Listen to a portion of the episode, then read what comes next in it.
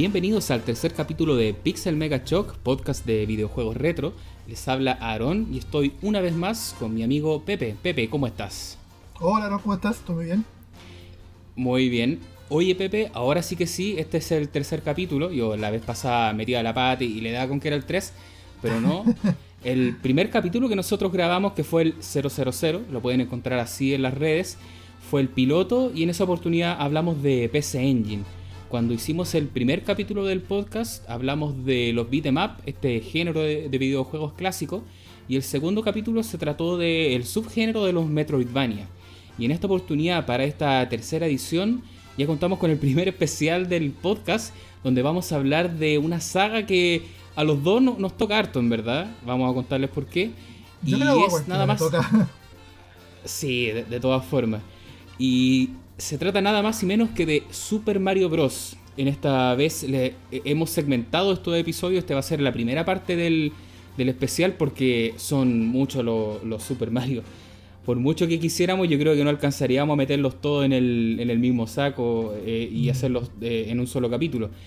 Así que lo hemos hecho de esta forma. Vamos a hablar de, de los Super Mario, por así decirlo, de la de la línea de tiempo, saga, como quieran llamarlo, de principal. No, nos vamos a meter mucho con las versiones de Mario Kart, de Mario haciendo deportes, como Mario Baseball, Mario Basketball, hay muchos juegos de Mario. Tampoco vamos a estar muy metidos con estos juegos como Mario is Missing o Mario Time Machine, que fueron desarrollados por oh. terceras compañías. Pero sí vamos a hablar de los orígenes de esta saga eh, y los principales juegos, porque cada uno de estos juegos eh, supone también una evolución a nivel de hardware, a nivel de, jugabilidad estética, y, tienen historias muy interesantes. Yo creo que muchos deben conocerlas también, no, dejan de ser también de los principales, siempre como historias que se cuentan de, los videojuegos. Pero, ¿por qué no mencionarla una vez más? Yo creo que va a ser entretenido.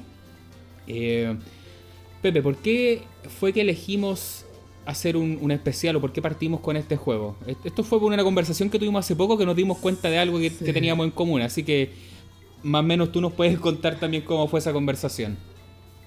Mira, no, no es menor el valor que tiene el personaje de Mario dentro del mundo de los videojuegos. Yo creo que cualquier individuo que se autodenomine como gamer sabe de lo que estamos hablando por mucho que odie que sea del, equipo de Sega, del equipo de Sony, del equipo del que sea, todos saben quién es Mario, todos saben de dónde viene, todos alguna vez lo jugaron.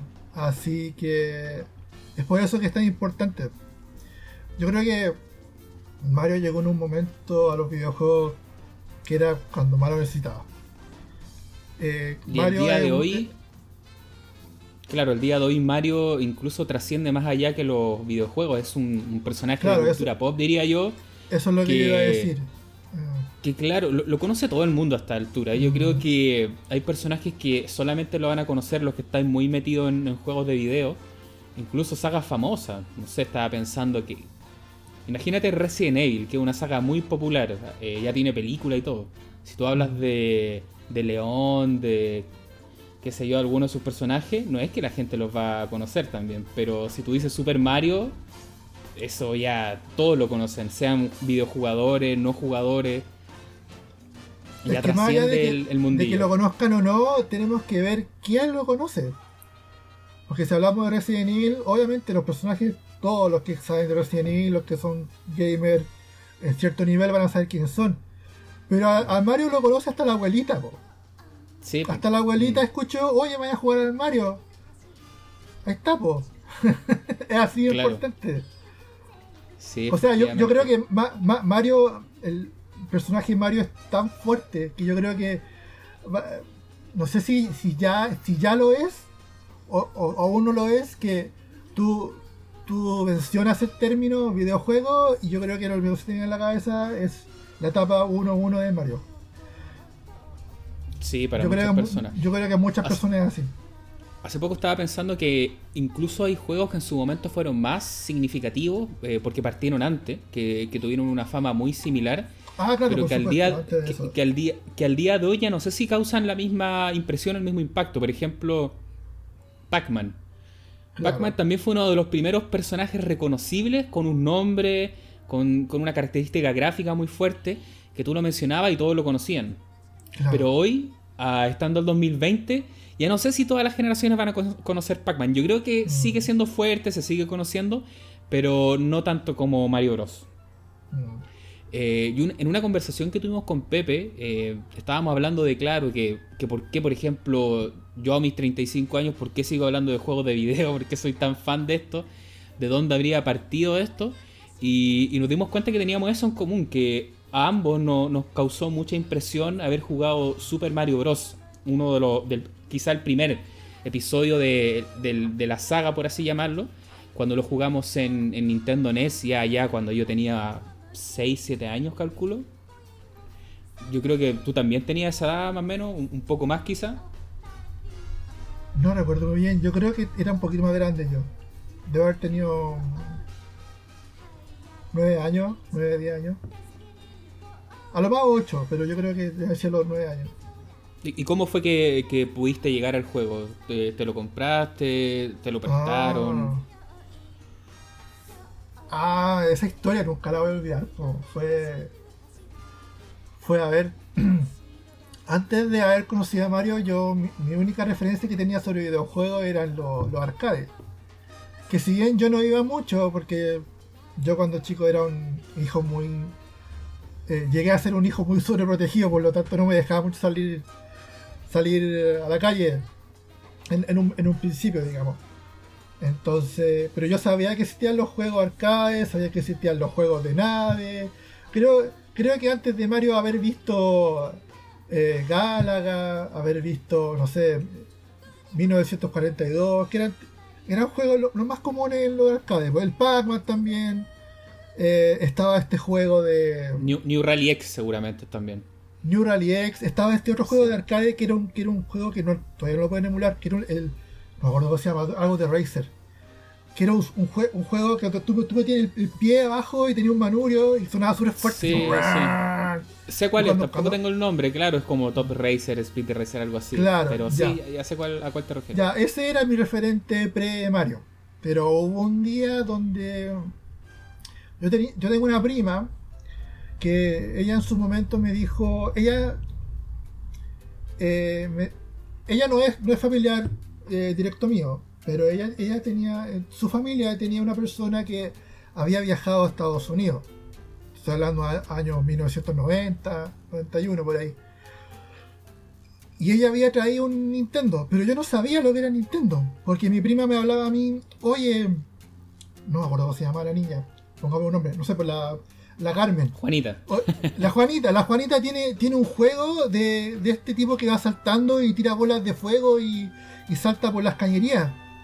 Oh, qué bacán, dije yo, quiero verlo. Y, ah, también tiene este juego donde tú con una pistola disparáis los platillos y disparáis los patos. Oh, bacán, dije yo. Y un día me invitó a ver los juegos. Eh, y yo voy, estamos ahí en la casa, compartiendo, y llega el momento de ver los juegos. y yo me paro, ¿y ya dónde están los juegos? Eh, ya lo traigo, y, y traigo una caja y saco una cuestión y la pone en la tele. Y dijo, ¿y ese es el juego? O sea, en mi mente yo pensé que el juego era algo físico que tú veías, y no sé, pues en un tablero, en una mesa. como un ludo, un monopoly. Como un ludo, como algo interactivo, no sé, pues como saltaba un pato con un resorte y tú disparabas algo, ¿cachai? O no sé, pues, o sea, saltaba el tipo con el. disparaba algo y se metía en las cañerías. Era así como. Oye, ¿y Nintendo hacía eso? Nintendo hacía de eso antes de partir con los videojuegos. Tenía de eso. yo tampoco en ese momento, si yo no, no conocía nada. No, no estaba ahí muy lejos de lo que hacía Nintendo. yo, yo, o sea, derechamente ese día yo conocí las la consolas. Yo no conocía las consolas. Yo creo que el Atari, ¿no habías tenido alguna.? Yo había escuchado el Atari, pero nunca lo había visto. Yo había, me habían contado que lo que era el Atari, que era como un computador. Yo pensé que el Atari, para mí el Atari era un computador. Entonces esta es la primera vez que yo veo este aparato que se pone en la tele como un VHS, que tenía estos control remoto con cable, con botones, donde tú movías lo que estaba en la tele. Y ese fue mi primer, mi primer shock. Ah, Pixel Mega Shock. ese fue mi, primera... fue mi primera como interacción con un videojuego. Yo, yo, estaba, yo estaba helado, yo sudaba frío. No, no podía entender, no podía concebir la idea de poder manejar la tele con las manos, con un, con un control remoto. Que le llamaban. claro, era, demasiado futurista para la, para la experiencia que había tenido antes. Mm. Y, y, yo tampoco nunca había visto ningún juego de Atari, entonces fue al tiro el, el golpe con Mario. Entonces, claro, ese día cambió mucho. Cambió mucho. Fue mi, primera experiencia. El Mario, Mario 1 con Dark Hunt, ese cartucho. Sí, pues yo le voy a contar cómo fue en, mi experiencia, que algo parecido tiene. En mi caso yo también era súper chico y yo no tenía consolas de videojuegos, seguramente también los conocí en los arcades, cuando iba a la playa principalmente conocía los, arcades. Ah, claro. Em, y tenía primos, yo no tenía... disculpa, eh, eh, ¿por, qué todos dicen cuando fui a la playa vi los arcades que no hay arcade en Santiago? ¿Qué onda? Sabéis que yo creo que eso es súper cultural. Lo que pasa es que los arcades que habían acá en Santiago, y sobre todo que uno era chico, siempre eran como antros de mala muerte, peligrosos. A mí siempre me llegaban ah, historias de si te vayas a meter a los videos. A mí también me decían eso, po. Acá le decían los videos y los flippers. Claro, vaya a los videos, los flippers, allá están, los trashers. Los trashers eran malos. Claro, así como. Era como ir a meterse a las calles como del Final Fight, del Street of Rage, de ese tipo de calle, como que venían con una botella rota a pegarte. Entonces, no era parte de, del día a día de uno ir a, los videos en Santiago. Y además uno era súper chico, yo tenía, como te decía, 6, 7 años. Eh, mm. Pero sí cuando uno iba a la playa, que era muy de... Uno que yo soy santiaguino, entonces ir al litoral central, que el Quisco, Algarrobo, esos lados, siempre tenían estos negocios que eran por temporadas que se ponían eh, con, con videojuegos arcade. Entonces, claro, esas yo creo que fueron mis primeras aproximaciones, pero muy similar a lo que dices tú, también videojuegos más, más básicos, más simples. Y también conocía el Atari, ya que mis primos tenían acá eh, un Atari 800 XL, que ese fue uno de los modelos también más populares que se vieron acá en Chile. Sí, sí. Que era el, sí, que el que se decía computador Atari, porque no era una consola de juegos, sino que era. ¿Ese era, ¿ese era el blanco o era el negro? Estos blanco gris.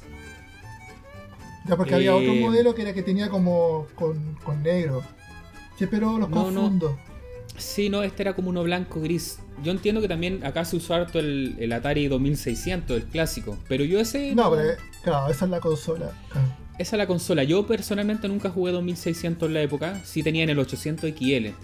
Mm. Y, y, claro, los juegos en sí eran básicos. Eh, el principal medio donde se usaban los juegos de video en, en esa época eran con cassettes, estos cassettes de audio. Entonces, a mí lo que siempre me pasaba es que también yo en mi infancia, en mi niñez, yo sentía que cada juego se demoraba años en cargar así. Yo de verdad sentía que eran, que eran horas. Yo para mí eran horas. Pero después con el tiempo supe que no era tanto. Eran 10, 15 minutos quizá. Era que se diera que cargara al menos un lado del cassette. 15 a mí me pasó todo lo contrario. Me pasó todo lo contrario. Cuando, cuando yo en su, en su, momento yo esperaba jugar, yo estaba dispuesto a esperar lo que fuera por jugar el juego. Pero ahora no sé, hace, hace 3, 4 años vi un Atari y con un amigo lo estaba ocupando y me pareció una eternidad. O sea, año 2015 que fue que lo vi, fue demasiado. Entonces yo decía, tanto esperaba cuando chico, es como mucho, es como mucho. Sí, claro, sobre todo uno cuando es niño quiere la cosa como súper rápida y todo eso. Entonces, yo sí, bien, si bien me atraía la Atari, me gustaba, yo igual jugaba lo que estaba viendo, jugábamos cosas como el Decathlon, me acuerdo que era mucho de, mover el joystick, jugábamos el River Raid, que ese también me, gustaba, de un avioncito que iba en un río. Sí. Pero eran juegos simples, juegos que no, no me volaban la cabeza, por así decirlo. Mm. Hasta que uno de estos mismos primos un día llegó con una consola nueva que yo desconocía totalmente, que era la, la Nintendo Mira, la Nintendo, que ya se empezaba a escuchar acá en Chile. Y Claro, poner la consola, poner el cartucho, Power, inmediatamente salir a este logotipo de Super Mario Bros. con, colores muy fuertes, que no era lo que uno veía habitualmente en Atari, que partiera el juego con esta musiquita que todos conocemos, que seguramente va a estar de fondo en el podcast. Para mí ahí sí fue que cuando ahí que he peinado para atrás y dije, oye, esto ya es totalmente distinto a lo que veníamos jugando antes. Ya no tenía que esperar la carga, el juego era mucho más colorido, yo sentía una respuesta en el control porque mm. el Atari también era mucho del joystick y siempre los joysticks estaban como medio carreteados, medio usados.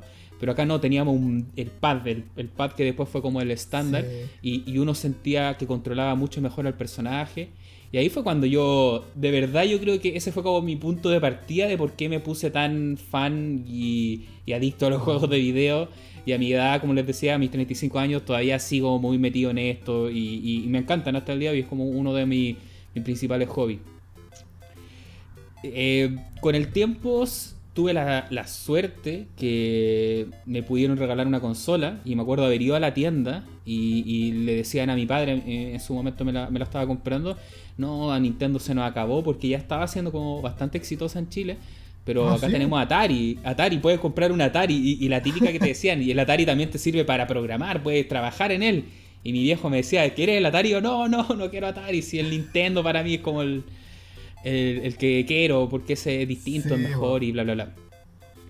Y mm, en ese momento finalmente fuimos a otra tienda, eh, me pudieron regalar un Nintendo y ya estaba el Super Mario Bros. 3 incluso en el mercado. Entonces me regalaron la consola junto al Mario Bros. 3 en un momento que a mi papá justo le fue bien en un negocio y eso, porque no era muy habitual también que nos hicieran regalos de ese tipo, como que todo calzó. Y no era barato. Yo tampoco, no era barato. Y con un juego también el Super Mario Bros. yo creo que llevaba poco tiempo en el mercado. Y yo no quería que me regalaran ese juego porque yo en mi mentalidad decía, ¿por qué si ya tengo el Super Mario? El, la consola que venía con el pack este del Mario, el Duke, Hunt. ¿Por qué quiero otro Mario? Pero mi hermana insistió que no, que el 3 es distinto, ok. Una de, las grandes elecciones que tuvo mi hermana en ese momento. Fue más sensata que yo. Era tan chico que no entendía el concepto de la secuela. Todavía. Claro, no, ¿por qué? O, sea, así de inocente. Sí, yo, creo de verdad, yo no tengo la fecha exacta, pero yo creo que tengo que haber tenido entre 6 y 7 años. Eh, a mí, me pasaba algo similar, me pasaba algo similar. Un par de años después, ya cuando tuve mi consola, eh, me pasaba lo mismo porque yo vivía cerca de un videoclub. Eh, yo trataba de, me juntaba con un amigo los fines de semana y arrendábamos un juego. Y, y él siempre insistía en jugar el 3. Ya juguemos el 3, el 3, porque el 3 es el 3. Y yo decía, pero pero está el 2, ¿por qué no jugamos el 2 antes? como que. Y si hay, pasa algo en el 3 y no sabemos, hay que jugar el 2 antes. Y yo dale jugar el 2 y hay que jugar el 3. Pues entonces, como que. Claro, después me vine yo a dar cuenta que no tenía nada que ver uno con el otro. Sí, especialmente. Esos son, de los, esos son de los detalles que vamos a ir comentando, porque. En, esta primera parte del especial de Super Mario nos queremos quedar con la, etapa más clásica de, de, los videojuegos en 2D de Super Mario Bros. Y, bueno, ya les contamos un poco de dónde viene nuestro gusto, nuestra historia, nuestro acercamiento a esta saga. Pero antes eh, de entrar de lleno con, el primer episodio, podríamos hablar un poco de dónde parte el personaje también. Mm. Porque si bien muchos pensamos, creemos que el primer Mario Bros. va a ser este, el que estamos hablando, el Super Mario Bros. Este personaje salió antes en, en otro videojuego de un personaje igual de igual fama, o bueno, quizá un poco menos, digamos, es menos conocido, pero también de los más reconocidos de la marca de Nintendo. Y también creados por el mismo diseñador, que es Shigeru Miyamoto, que lo vamos a mencionar muchas veces a, lo largo de este podcast. Porque era el año 1981, ya bastante tiempo atrás, cuando Nintendo lanzaba el, videojuego Donkey Kong. Esto fue lanzado en los arcades. No, no era. Acá Nintendo, todavía no se metía en el, en el negocio de las consolas sino que Nintendo como compañía japonesa... En Japón para el 81 ya tenían como consolas de casa, pero no era la Famicom, era... Sí, eran era estos juegos como, de, Pong, el TV video, algo, algo así, pero no eran consolas como las conocemos con cartucho intercambiable y todo eso. Porque claro, hablando un poco más de Nintendo, Nintendo partió como una empresa que, hacía distintos eh, productos relacionados con el entretenimiento, podríamos decirlo. Incluso tenían cadenas de hoteles y también sí, trabajaba. sí. Y bueno, hay unas cartas. Hoteles, cadenas de taxi, eh, creo que hizo comida instantánea. partió por las cartas. Partió por las sí, una, compañía japonesa súper tradicional eh, y, también empezó a desarrollar una división muy fuerte de entretenimiento, donde tenían juguetes de, de distintos tipos, de no sé si ustedes conocen estos como eh, estos bats de béisbol que uno les, pega estas pelotas que te manda una máquina. Habían como unas versiones más juguete, como reducidas de eso. Tenían sí, es como un simulador de simulador de batter. Pero claro. son juguetes. mm. versión juguete. Me acuerdo que hay uno de un vaquero que es como un precursor del Wild Gunman, que es como de disparar también, una pistola de luz. Bueno, esos juguetes tenía Nintendo y apuestan a, también al, tema de los videojuegos, porque ya en esa época... las portátiles también. Sí, exactamente, lo Game Watch te refieres tú. Mm, sí. Eh, pero el mercado arcade era bastante fuerte. Veníamos un poco después de, estos juegos súper famosos como el Space Invaders, el, el Pac-Man que lo mencionamos. Entonces Donkey Kong fue el primer gran éxito de Nintendo que tuvo en, los arcades, donde si bien el personaje que uno veía fuerte porque tenía el nombre era este simio gigante que raptaba una damisela bastante similar a una película que se llama King Kong. Eh, el héroe del juego era este personaje chiquitito, eh, de rojo, con, un mostacho prominente, que hasta ahí no tenía nombre, ahí no era Mario, era el, tipo que rescataba a la damisela en, desgracia. Siempre daba la sensación de como que ese personaje Mario era como... Porque si te fijáis, el Donkey Kong ocurre como en, este, en estos escenarios como la construcción entonces, Mario da, como esa, esa imagen como que si fuera un, uno de los trabajadores de la construcción. Yo también siempre lo pensaba así. sí. Y, de hecho. el, Y, el mismo look que tiene el personaje da para pensar eso, porque no era también un, un, tipo como por así decirlo muy joven, que tenga la pinta, pinta de galán clásico, más, más de caballero. No, era un chiquitito con bigote. Claro, y, tampoco te especificaron que era que era gaffiter, era, que era plomero, era como... Sí, creo, que, creo que en ese tiempo no, tenía historia. Era un personaje nomás que tenía que rescatarla. Y, lo que es también eh, interesante que muchas de las decisiones que se toman finalmente gráficas y, del, del, desarrollo del personaje obedecen a temas técnicos también. Por ejemplo, el tema del famoso mostacho bigote de Mario ah, eh, se trataba de porque, como en esa época tú para diseñar unos personajes tenías unos, unos píxeles, unos espacios muy pequeños para hacer ah, un pixel art, eh, no, podía dibujar un rostro, por ejemplo. Entonces, para poder dotarlo de características, le pusieron esta nariz larga y para que se notara que la nariz estaba separada de la boca, un bigote era como lo más fácil de aplicar. Entonces, eran decisiones que buscaban responder cierto, ciertas como cosas de diseño, pero no necesariamente del origen, como ya tenga un personaje con bigote, que sea un plomero, que sea un cafetero, no. Las limitaciones técnicas del, hardware, digamos. Efectivamente. Eh, y, claro, en este momento Mario, como lo conoceríamos después, no tenía nombre. Se llamó por algún momento Mr. Video, después se le llamó Jumpman, porque era un personaje que Mr. Video nunca lo había escuchado eso. Sí, sí, también se llamó Mr. Video como muy muy de los primeros nombres que le ponían. Yo creo que era lo más genérico que se le ocurría. Em, Donkey Kong tuvo un gran éxito, eh, tanto en Japón como en América, y tuvo una continuación, eh, la cual fue Donkey Kong Jr., y en esta ocasión incluso Mario pasó a ser el, malo del juego, porque en, esta, en, esta, oportunidad Donkey Kong está como capturado y tú manejas al hijo, Donkey Kong Jr., y arriba Mario está con un látigo, como que lo tiene encerrado. Con un látigo. No me acuerdo que tuviera látigo. sí, me acuerdo que está con un látigo, porque está lanzándote los cocodrilos y todas esas cosas. Ah. Em, y acá todavía todo, toda esta historia de Mario que conocemos nosotros después, nada, era un, un personaje más. Y aún así logró tener su primer juego eh, protagonizado por él mismo y ya con su nombre, que, también muchos lo deben conocer, que se llama Mario Bros, tal cual. Que este juego que, tú estás como en una en un entramado de tubos y, te están lanzando cangrejos, te están lanzando tortugas, te están lanzando moscas y tú las tienes que dar vuelta, patear y, vas sacando más puntos. Ese fue como de los, de los primeros juegos que, que fue protagonizado por, por Mario Bros. Mm, sí, sí, si te ponía a pensar en como de, yo a veces pensaba eh, Donkey Kong eh, pareciera ser como el paso natural que antes de Super Mario Bros. por el hecho de que muchas de las compañías en ese momento estaban buscando tener su propio su propia mascota, en el sentido de que la tecnología estaba llegando a un momento en que tú, con, con las ventajas que te da la tecnología en ese momento, tú ya podías representar personajes con cierta personalidad en la pantalla.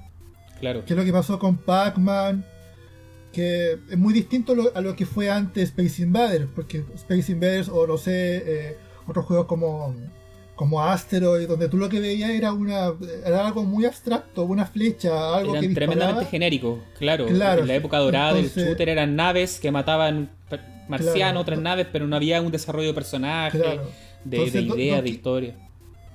Claro, entonces Donkey Kong llegó en un momento donde muchas compañías estaban buscando aprovechar esas características de, la, de Haro para poder darle como este típico de, de esta personalidad a los personajes. Que ya no solamente era el, era el, mono con, con, cabeza redonda y patas que saltaba, sino que ya tenía, tenía ciertas características. Ya habíamos dicho que tenía mostacho, tenía su uniforme, podíamos ver que era claramente una princesa. Ahora ya veíamos personajes en la pantalla, ¿no? Entonces, eso yo creo que igual es, importante de mencionar porque Mario llegó en un momento donde, donde, donde la, la tendencia era esa como darle como que darle más vida al juego al final. darle más vida que el jugador se, se sintiera se sintiera parte de la acción se sintiera como como como que está manejando a un personaje que es parte de una historia.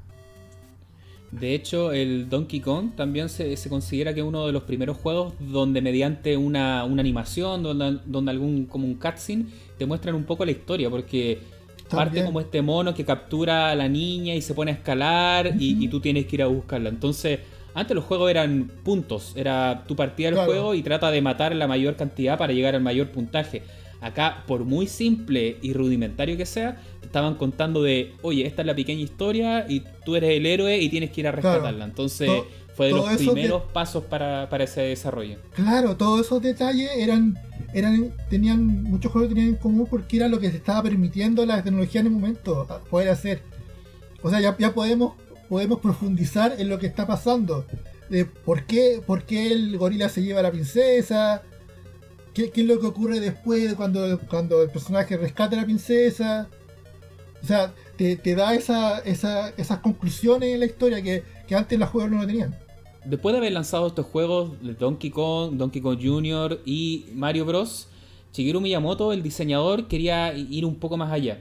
Porque algo que ustedes podrán ver que comparten todos estos juegos eh, es en general que tienen un fondo negro, que son juegos que tenían una pantalla estática, que es muy de los arcade clásicos también, donde tú, si bien ya teníamos estas primeras, eh, estos primeros aportes de historia, todo eso, seguían siendo juegos donde tú tenías que eh, acumular puntaje, pasaba dos, tres fases y después se repetía como una especie de loop constante. Entonces ya estamos en una época donde Nintendo había lanzado su primera consola, la, famosa Famicom o, Nintendo NES, según como quieran llamarlo. Y Shigeru Miyamoto, el diseñador, dijo ya, ahora quiero hacer algo distinto que aproveche las capacidades de esta consola. Y quería hacer un juego que fuera una gran aventura que ya no fuera solamente algo estático como eran estos juegos arcade. Y pensó en esta aventura de un héroe. Entonces ahí fue cuando se le ocurrió rescatar a este personaje que ya había participado en varios juegos, porque también si ustedes eh, revisan los primeros títulos de Famicom van a encontrarse con, por ejemplo, con Golf, eh, eh, que también aparecía Mario así como colado, el tenis, el tenis aparecía siendo Mario, era el referee. Seguía siempre usando a Mario en distintas cosas, pero fue en, Super Mario Bros. donde fue como ya, vamos a usar este personaje y vamos a darle una, historia también y que sea una, gran aventura. Y bueno, ese no, venía, ¿No venía antes Mario Bros? ¿Ese que sale con Luigi? No, sí, pues es el que comentaba, que estaba en esta época de los arcades, cuando estaba el, el Donkey Kong, Donkey Kong Jr., Mario Bros. Ese Mario Bros, tal cual. Ya, ya, ya. Ahora ya, eh, claro, ahora estamos hablando como del Super Mario, pero el, de Famicom, el de NES. Porque sí, ahí un dato que tú dijiste, el Luigi la primera vez que aparece fue en ese juego, fue en Mario Bros. Que fue esta necesidad de hacer un juego a dobles, entonces inventaron el, el personaje de Luigi para que pudiese tener un hermano y, y de esa forma participar. puedes justificar el Player 2 al final. Básicamente eso. Mm. Pero claro, cuando sale Super Mario Bros. Eh, fue un juego que, que tenía mucha, muchas expectativas porque ellos sabían que ya estaban haciendo algo distinto. Tienen que pensar que hasta ese momento las plataformas seguían siendo con estos gráficos más oscuros, que eran de, de, pantalla más estática. Entonces por primera vez tenías un juego donde partía con este fondo azul característico que estaba dándome cuenta que todos los Mario en general tienen esa, esa forma de partir. Siempre tú partes con una con un fondo azulado. Lo estaba como sacando así, eh. en general es así. Sí. La de Mario eh, no es tan azulada, es como media como verde. Sí, es un poco más, más verdosa, pero sigue esa idea más o menos de partir como en un mm. día día soleado al menos. Sí. Eh, y este videojuego, claro, en, Japón fue un juego que no fue de lanzamiento de la consola, porque ya llevaba un par de años la Famicom en, en el mercado, pero le fue tan bien, fue algo demasiado rompedor, que mm, cuando Nintendo parte a América también a, buscar éxito y, lanzan la consola NES, ahí tuvieron esta, esta gran ocurrencia de que eh, Mario Bros. Super Mario Bros. fue uno de los juegos de lanzamiento de la NES en América ese famoso cartucho que ustedes ven por todos lados, que es el Super Mario Bros. con Duck Hunt, es el que teníamos todos y se transformó como en un, estándar de la consola. Y para mí hasta el día de hoy es uno de los juegos que llevo como al menos una vez al año, cada cierto tiempo siempre los juego. Ya, ya, me lo tengo como bien de memoria. Y es uno de mis favoritos también de la saga. No sé en, tu caso cómo lo, lo ves este juego, Pepe. Eh, Super Mario Bros. lo, ocupo cuando quiero probar la consola. cuando quiero probar el lag, ocupo el Mario. No, pero sí, eh, yo creo que todo en algún momento de, gamer en su vida se dio el trabajo o la o la odisea de querer terminar el Mario 1. O sea, hay que hacerlo. No, no podéis decirte gamer ni decir, oh, no me terminar el Mario 1, pero ¿cómo? Oye, tienes que terminar el Mario 1, ya juguemos. O juguemos doble, no sé es parte de la experiencia, yo creo, o por lo menos de las personas de nuestra generación. Oye, y hace poco justo vi una noticia de que ahora, estamos a, julio del 2020, salió como que el juego más caro de la historia hace poco fue vendido eh, y justamente era un cartucho de Super Mario Bros. Eh, porque también hay una edición que viene solo el juego. Y esta típica cuestión de los gringos que les gusta venderlo en una subasta y valen muchas lucas. Actualmente Super Mario Bros. tiene el récord del videojuego más caro vendido en la historia. Se vendió más de 100 mil dólares. No, tengo el valor exacto, pero carísimo. Lo más triste es este que alguien pagó eso. Por un juego que está en todos lados, sí, pero ellos ya ven otras cosas. Es porque es una copia media rara, porque tiene algo en el cartón, en la etiqueta y está en perfecto estado. Son. Pucha, pucha tenemos, tenemos que hablar un día de coleccionismo porque yo ya tengo. tengo Yo pasé por toda la etapa ya Ahora ya estáis vendiendo cosas. claro.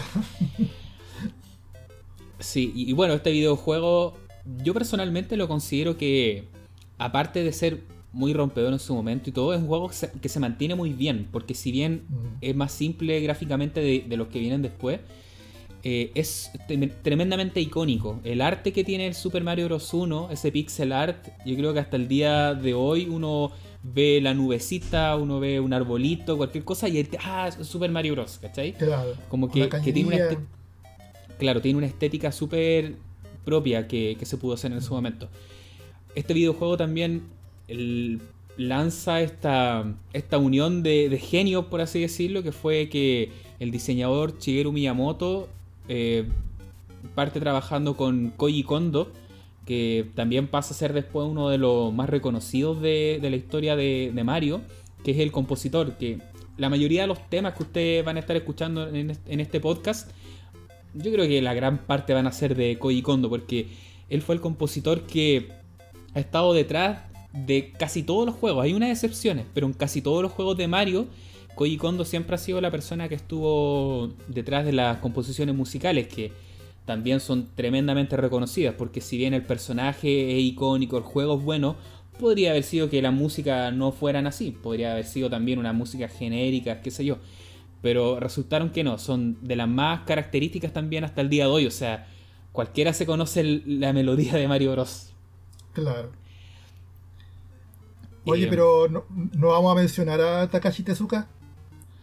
Eh, sí, Takashi Tezuka también es de los más importantes de este team porque él trabajó con Shigeru Miyamoto casi en todos los Marios también de la primera generación. él tenía como el, cargo de diseñador junto a. Era de diseñador y, programador, ¿cómo se llama? Asistente, como coordinador. O sea, sí. ¿cuál es la palabra? Programador jefe, digamos en esta época estos videojuegos se hacían por grupos de entre 6 a 8 personas más o menos. Claro. Y claro, era una, un, equipo de entre diseñadores, programadores, que el, el productor, director, según quien estuviera a cargo, y el, compositor musical, más o menos de esa forma trabajaban. Que es bien curioso porque el diseñador en ese, en ese momento no era como esta persona que diseñaba los gráficos tampoco, porque los que hacían ese trabajo de diseñar eran los programadores. Porque ellos lo que, era lo que. La, la pega partía como el artista que trabajaba en papel y trabajaba en esta en estos papeles milimétricos, diseñando el pixel art. Y estos papeles tenían como una especie de código de número con letras. Y eso después se pasaba al programador. El programador ponía los píxeles y, los pasaba al programa. Entonces. efectivamente. y el director, la pega que hacía el director era el que al final diseñaba la, la etapa. Diseñaba como todo este layout como en un, en un chorizo largo, dibujaba todo el, todo el, el mapa del, del stage, de la etapa, y él, y él lo hacía. Era, esa era la pega del diseñador, no era como, como el diseñador de ahora, que el diseñador de ahora podría ser el diseñador, no sé, diseñador de la interfaz, diseñador de, de los menús, diseñador de, del control, diseñador de, de ambiente era mucho más simple. Claro, ahora yo creo que van a haber varias, eh, en la industria de juego actual, como ya está mucho más grande y todo, van a haber varios diseñadores en, distintas áreas. Mm. En esta época, como no utilizaban un engine, habría que hacerlo en ese momento. El diseñador tenía mucho que ver con eso, de cómo iba a funcionar el juego, cuáles iban a ser las reglas, las lógicas que iba a tener. Reglas, las mecánicas. Que el personaje, claro, que saltara, que e, esta era la primera etapa, funcionaba de esta manera. Y ya que estamos hablando un poco del diseño, una cosa que tiene el Super Mario Bros. 1 para mí es que tiene una forma magistral de cómo enseñarte a jugar un videojuego, porque el día de hoy nosotros ya estamos muy acostumbrados al, tutorial, que una voz te empieza a decir, aprieta el V, aprieta la A, ven acá, y que es una paja esa cuestión. Super Mario Bros. 1, si usted hay una entrevista que anda dando vuelta eh, en internet de Shigeru Miyamoto, que él cuenta que la etapa 1-1, el primer stage de Mario Bros., la primera parte sobre todo es un tutorial de cómo jugar Mario Bros. Está pensado de una forma de que tú te pones a jugar y, aparece este monito el Goomba, el malo, y tú seguramente no vas a ver, a ver, te acerca, te mata. Segundo intento, ya, lo vas a querer saltar. Cuando salte ese Goomba, después vas a ir por uno de los recuadros y te saldrá un champiñón. Al comértelo, porque es difícil evitarlo, está pensado de una manera que en la mayoría de las veces te lo vas a, a poder comer. Ahí tu personaje se hace más grande. Entonces es una manera de que al final tú estás aprendiendo a jugar este videojuego nuevo jugando. no te están diciendo, a, ah, ah, ven para acá, que una flechita. Entonces yo creo que eso te atrapa. Y es algo que nos pasó a nosotros, que empezamos a jugar y ay, a aprender las reglas. Y después quieres ir más allá, quieres ver qué viene en el siguiente mundo. Porque ya no era esto de la imagen estática, sino que cada mundo tenía una personalidad también. Que eso era, era muy importante. Dentro Porque de te, da, te da ese, ese, sentimiento de como de lograr, lograr algo por ti mismo. Claro. Que alguien te lo haya dicho. Exactamente. Dentro de estas entrevistas que, pude ver de, de, Miyamoto con Tezuka, ellos comentan que uno de los principales desafíos que tenían con Super Mario Bros. 1 era que se vea como, bueno, esta gran aventura donde tú también andabas por tierra, agua y, el aire. Entonces, en la parte del aire no alcanzaron a hacerlo porque tenían ideas. Se supone que Super Mario Bros. 1 iba a tener una fase aérea, como más o menos shooter, pero no alcanzaron a hacerla. ¿Oh, sí? Eh, sí, estaba eh, en los planes, pero al menos, bueno, digamos que tuvieron todas estas etapas a pie, por así decirlo, que son las soleadas con este cielo azul. También hay unas que son de noche, hay mundos subterráneos, que también se notaba harto eso en Mario Bros. cuando, ah, estoy en el mundo subterráneo, se sentía distinto. Estaba en esta fase acuática, entonces era una gran aventura. Yo también le contaba al Pepe la otra vez que yo siendo chico, eh, jugando este juego, me pongo a ver estos insertos que venían en las consolas, que siempre venían como promociones de la, Nintendo Power, de todas estas revistas que se podían suscribir nuestros nuestros amigos de, Norteamérica. Y nosotros no, acá no, no existían esas cosas. Después llegó, después, Nintendo. Pero bueno, yo viendo esos manuales, de repente veo que habían unas fotos que mostraban que en una etapa, si tú le pegabas a este, este bloque, te iba a salir una planta, la cual te ibas a ir a otro mundo y todo eso. Y yo seguía alucinando con este juego porque yo pasaba etapas uno por uno, uno también no era tan bueno cuando es chico. Eh, no lo terminaba todavía el juego y después te das cuenta que puedes hacer estos warp, que era irte a otros mundos nuevos. Y yo creo que me dio demasiadas horas de diversión en su momento Mario Bros. Siendo que ahora es un juego que de verdad yo lo termino en 10 minutos, por ahí. Porque uno ya está acostumbrado a jugarlo y uno hace como eh, del mundo 1, después en la segunda parte te vas al mundo 4, después del 4 te vas al 8 y lo termina. Va. También me da este trabajo de. en la lógica de ese momento, de esos años, igual el Super Mario 1 era un juego largo. O sea, era, era imprecedente, que era, no sé, uno en la inocencia de los 9, 8 años, quizás no era tan bueno para jugar los juegos al, principio, porque la Nintendo sí probablemente haya sido la primera consola de muchos, entonces no tenía uno ese training de, de, no, sé, terminar los juegos en una sentada. Muy pocos lo hacían. O, a muy pocos los dejaban jugar tanto, tanto rato. Entonces, Mario era de esos juegos donde tú siempre estás descubriéndole cosas nuevas. Oye, este bloque te saca una planta, que podéis subir a las nubes, que en esta etapa podéis saltarte a otra. Sí, porque si además tú piensas jugar el Mario eh, pasando etapa por etapa, igual es un juego que más o menos tiene una duración. no es corto, o sea, te durará una unas 30, 40 minutos al menos. Yo creo que puede ser un poquito más porque claro, ahora uno que lo ha jugado mil veces ya está acostumbrado, pero al principio te costaba, no, sabías cómo eran las etapas. Y, y, claro, no era un juego fácil hasta el día de hoy. Está este, este como historia que dicen que si a, un niño de hoy tú le pasas el Mario Bros, eh, no va a pasar mucho la etapa, se va a frustrar y lo va a dejar tirado. Habría que hacer la prueba porque. Yo creo que habría que hacer la prueba, depende, pues si lo juega una tele plana no va a poder por el lag. Pero si, juega, si lo juega un CRT, yo creo que puede ser. Claro, pero es de esta época donde los juegos eran. te hacían un reto, porque los juegos de ahora son más. Como yo le digo, estas películas que te ayudan mucho en avanzar. Incluso si te quedas pegado, hay muchos juegos que te dicen. ¿Quieres probar con una menor dificultad? Y te baja la dificultad. Veo que te, veo que te está costando. claro, pero en esa época no. El juego, era un desafío y, si querías jugar tú tenías que, seguir avanzando y eso. Así que bueno, eh, Mario Bros. fue un éxito tanto en Japón como en Norteamérica con el lanzamiento de la NES.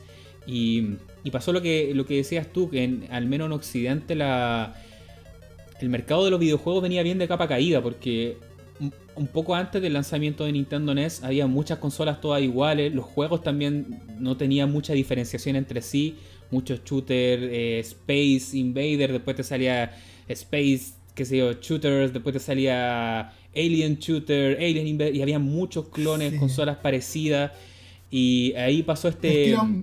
era, un, mercado que se estaba saturando mucho, había poca regulación ahí hubo una caída del mercado de los videojuegos y al final lo que hizo Nintendo junto a Super Mario Bros. fue que vino a, rescatar un poco esta industria, porque ahí de nuevo pasó a ser una cosa muy atractiva para los niños. En ese momento era, era muy de niños todavía el, tema de los juegos de video, ahora ha cambiado un poco, pero eh, fue un éxito, le fue muy bien, sirvió para que Nintendo sentara su primera base fuerte en Norteamérica y ya que le fue tan bien, había que hacer una continuación. Pues, ¿por, qué, íbamos a dejar que la gallina de los huevos de oro quedara ahí? Entonces ahí fue cuando... Esto fue como al año siguiente, porque Super Mario fue un juego que se lanzó en el 85 y ya en el 86 se lanzó el Super Mario Bros. 2 en Japón. Un juego que al mismo tiempo estaba aprovechando el lanzamiento de una nueva tecnología que era el, Dix Drive, el FDS, Famicom Dix Drive, eh, Dix System. El cual te permitía que tus juegos ya no sean en cartucho, sino que venían en un formato similar a los disquetes que nosotros conocemos. ¿Tú, ¿Tú manejas ahí la historia de por qué se hizo este cambio, Pepe?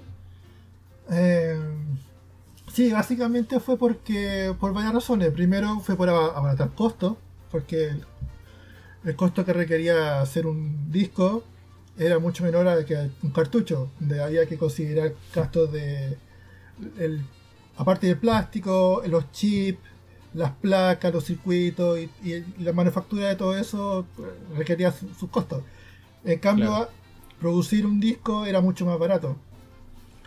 Bueno, eso primero. Lo otro fue que, eh, bueno, era, era, era pretexto para presentar esta tecnología nueva de los disquetes. Y aparte de eso, te daba la ventaja de que el disquete tú lo podías borrar. Por lo tanto, en Japón existieron estos kioscos que se le llaman, que era como una especie de mostrador, como una pantalla que habían en las tiendas, donde tú llevabas tu disquete o podías comprar un disquete eh, vacío en la tienda. Tú lo ponías en la máquina, elegías un juego de un menú y te grababa el juego que tú querías dentro del disquete por una fracción del dinero que te costaba un cartucho. Sí, efectivamente. En esa época también hubo como una una alza fuerte en los precios de los chips, de, la manufactura, claro, de un cartucho. Sí, estaba haciendo cada vez. tema ahí con. Mm, cada vez estaba haciendo más. Claro, estaba haciendo más cara. Entonces Nintendo dijo: Oye, este tema de los chips eh, cada vez sale más caro. Entonces diseñaron esta disquetera que, que salió para el Famicom original, el Famicom Disk System y que justamente venía a hacer lo que tú comentabas, a, utilizar estos discos como el medio principal de los juegos, que era más barato y también tenía más espacio, porque los primeros cartuchos de Nintendo eh, no, guardaban mucha información, eran más simples. Entonces el, el disquete incluso te permitía tener juegos por los dos lados. Tú podías tener en un lado Mario Bros. y en el otro lado podías tener, qué sé yo. Golf. De estos juegos simples, claro. Los juegos más complejos ya, ya te utilizaban los dos lados. También te podían, te permitían guardar datos, porque hasta esa, esa época no era muy usual el uso de cartuchos que te guardaran datos con pilas, esos sistemas no, no todavía esa tecnología, eh, eso se inventó mucho después. Lo de la batería, digamos. Y Nintendo lo, que se ocupaba eran, los, los, passwords que se ocupaban. Sí, eh, sí, los famosos passwords que a veces eran largos, ah. eran tediosos y todo eso. Y Nintendo cuando presentó esta tecnología de verdad eh, la mostraba como que era el futuro, así como, oye, mm. desde ahora Famicom va a ser disquete porque es mucho mejor, es más barato, todo eso. Entonces aprovechando esta tecnología, ya que Nintendo y, la saga de Mario siempre ha tenido eso, aunque cada una de sus apariciones Mario también representaba algo nuevo, algo que se estaba haciendo en ese momento. Aparece esta nueva versión de Super Mario Bros. 2 que tenía, si ustedes ven la portada original, tenía un, sello bien característico que decía For Super Players. Porque este Mario no ah, era... Claro, no era un Mario, por así decirlo, pensado para todo el mundo. Los orígenes de este Mario eh, parten que cuando estaban haciendo los diseños de los niveles del original, en ocasiones se podían hacer como ciertas partes que, eh, eran más difíciles y, y que presentaban un mayor reto. Entonces ahí salió esta idea de que oye, ¿qué les parece si hacemos un juego que sea Mario bien difícil? Y así es donde nace esta historia del Super Mario Bros. 2 y le pusieron justamente ese logotipo del For Super Players, porque este juego era mucho más difícil que el original. Eh, a, ah, niveles que, mm. que para algunos puede ser hasta castigador, así como, oye, este juego es muy difícil, es muy críptico. Eh, a nivel gráficos es casi igual que el Mario 1, eh, ocuparon el mismo motor, solamente cambiaron algunos, algunos gráficos muy puntuales como el piso, los árboles, qué sé yo. Pero el motor del juego en sí es el mismo. En esta vez no se juega de dos players, pero sí Mario y Luigi aparecen y son diferenciados porque son... Mario es el personaje que nosotros conocemos como siempre a nivel de jugabilidad y Luigi le agregan también por, primera vez esta función de que puede saltar más alto y que es como que estuviera flotando, así como un poco más lento podías seleccionar cualquiera eh, de un player, no, no, tenías que jugarlo de, dos. Y se le agregaron algunas cosas más como ahora hay un champiñón que te mata, hay unas etapas donde el viento te arrastra. Son, son ese tipo de cambios que se le hicieron al juego para una son pequeñas, pequeñas mecánicas nuevas que, que se implementaron para hacerlo más difícil y de verdad el juego es bastante castigador. O sea, hay partes que tú puedes ir en un mundo y te metes a un tubo y te dice Welcome to Warp y te, devuelve el mundo, así de mala onda, te devuelve para atrás. Hay unas partes que son súper crípticas que si tú llegas al final, la etapa se te lupea y no la terminas nunca. Entonces tienes que buscar una planta muy específica que está en un nivel. O sea, e-, era difícil el juego. Era otro nivel de dificultad, era para super player, como decía. Sí, efectivamente. Y, esto también puede considerarse como una de las primeras apariciones de estos videojuegos Mario difíciles, que después con el tiempo y con, el, con la aparición de internet se hicieron bien famosos como los Super Mario Kaizo. No sé si hay escuchado de eso, Pepe.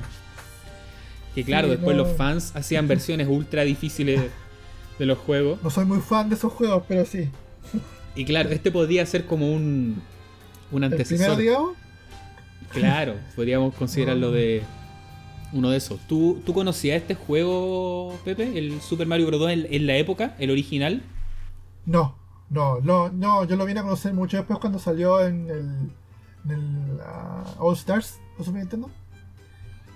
Que era ese Mario que nadie sabía de dónde era. ¿Cuál es ese Mario? No lo conozco. Los Levels, que decían. Sí, Los Levels. Sí. Esa fue la primera vez que, claro, que salió en el occidente, porque... Mm cuando después Nintendo hace este remaster, por así llamarlo, de los juegos de Mario clásico, es cuando aparece el, por primera vez en Occidente el All Stars. Yo me acuerdo haber visto el Super Mario Bros. 2 alguna vez en una mm, revista Glow Nintendo. Que ahí fue ah. cuando empezó a conocerse esta leyenda, este típico mito que eh, hasta el día de hoy es súper conocido de que hay dos Mario Bros. 2. Hay uno que nosotros conocimos como Mario Bros. 2 y uno que en Japón se conoció de esa forma. Entonces me acuerdo que había una foto que decía, este es el verdadero Mario Bros. 2, como lo conocieron en Japón, y, eso alimentaba más el mito, porque al final mm. era una foto solamente. Y claro, con el tiempo después pude conocer de qué se trataba, pude llegar a jugarlo también en su plataforma original, porque para nosotros era muy difícil llegar a tener esa disquetera, o sea, era casi imposible. No, en su tiempo era imposible. Sí, pero al menos con el tiempo, ya, ya más viejo, al final pudimos llegar a, conocer el juego. Y a mí me gusta harto de todas formas el, Super Mario Bros. 2. Hay un juego que hace poco también me di el trabajo de pasar etapa por etapa. Hace poco tiempo me di el trabajo de pasar etapa por etapa eh, en la versión de Super Nintendo, sí y se disfruta bastante. Eso sí, esa versión te permite grabar, entonces también tiene esa como trampilla que es un poco más fácil. Pero bueno, si lo hizo Nintendo no es trampa, si lo pusieron ellos. Sí, claro. Pero ese fue el Mario Bros. 2 que salió en Japón, como les decía, al, año siguiente. Muchos lo consideraron también como una especie de expansión, no como un videojuego mm. de Mario real. Porque a fin de cuentas, si bien a mí me gusta, es entretenido, te presenta este gran desafío, es verdad que sí, es muy similar al primero. No, fue un gran cambio. Y, las personas estaban esperando cuál va a ser el, siguiente Mario Bros. Al igual que América. En, América también estaban esperando ya que apareciera esta segunda parte. Pero no fue así. Nosotros no conocimos en Nintendo este Mario Bros. 2 y conocimos otro juego como Super Mario Bros. 2. Y, pasa que en esa época también Nintendo de América y Japón funcionaban bien independientes en algunas cosas. Por ejemplo, en el, lanzar juegos. No necesariamente lo que salía en un continente iba a aparecer en el otro. Entonces cuando les llega esta versión de Super Mario Bros. 2, ellos dicen que, lo probaron. Había como un, un encargado de producto, Howard Phillips, si no mal recuerdo que se llamaba, que era un tipo que testeaba y él al final recomendaba... Estamos hablando de, de Norteamérica. De América. Claro, cuando a América le llegaban estos cartuchos, estos prototipos de Japón, y ellos veían como, oye, ¿le ves futuro a este juego, sí o no? Claro. Y, cuando en América prueban el Super Mario Bros. 2, dicen, oye, no, este juego es muy difícil, acá a la gente no, no le va a gustar, es muy similar al primero, van a pensar que le estamos vendiendo lo mismo de nuevo, así que no, no nos parece que lancemos este juego acá en América.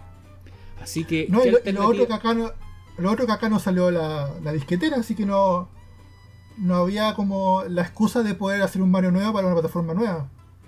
Porque eso fue una de las razones por las que salió ese juego en Japón, porque era para, era para poder eh, incluir a Mario dentro de esta plataforma nueva.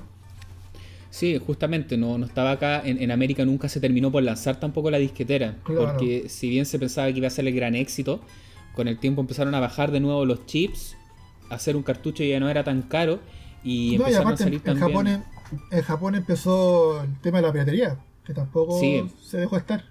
Sí, piratear estos disquetes era mucho más, más barato, entonces era mucho más masivo que, que si bien los cartuchos piratas existían, era más caro hacer un cartucho pirata, entonces se veía mucho menos que un disquete copiado. Entonces, claro, Nintendo al final decide no lanzar la disquetera en, en Occidente, en América, y decide tampoco lanzar el Super Mario Bros. 2.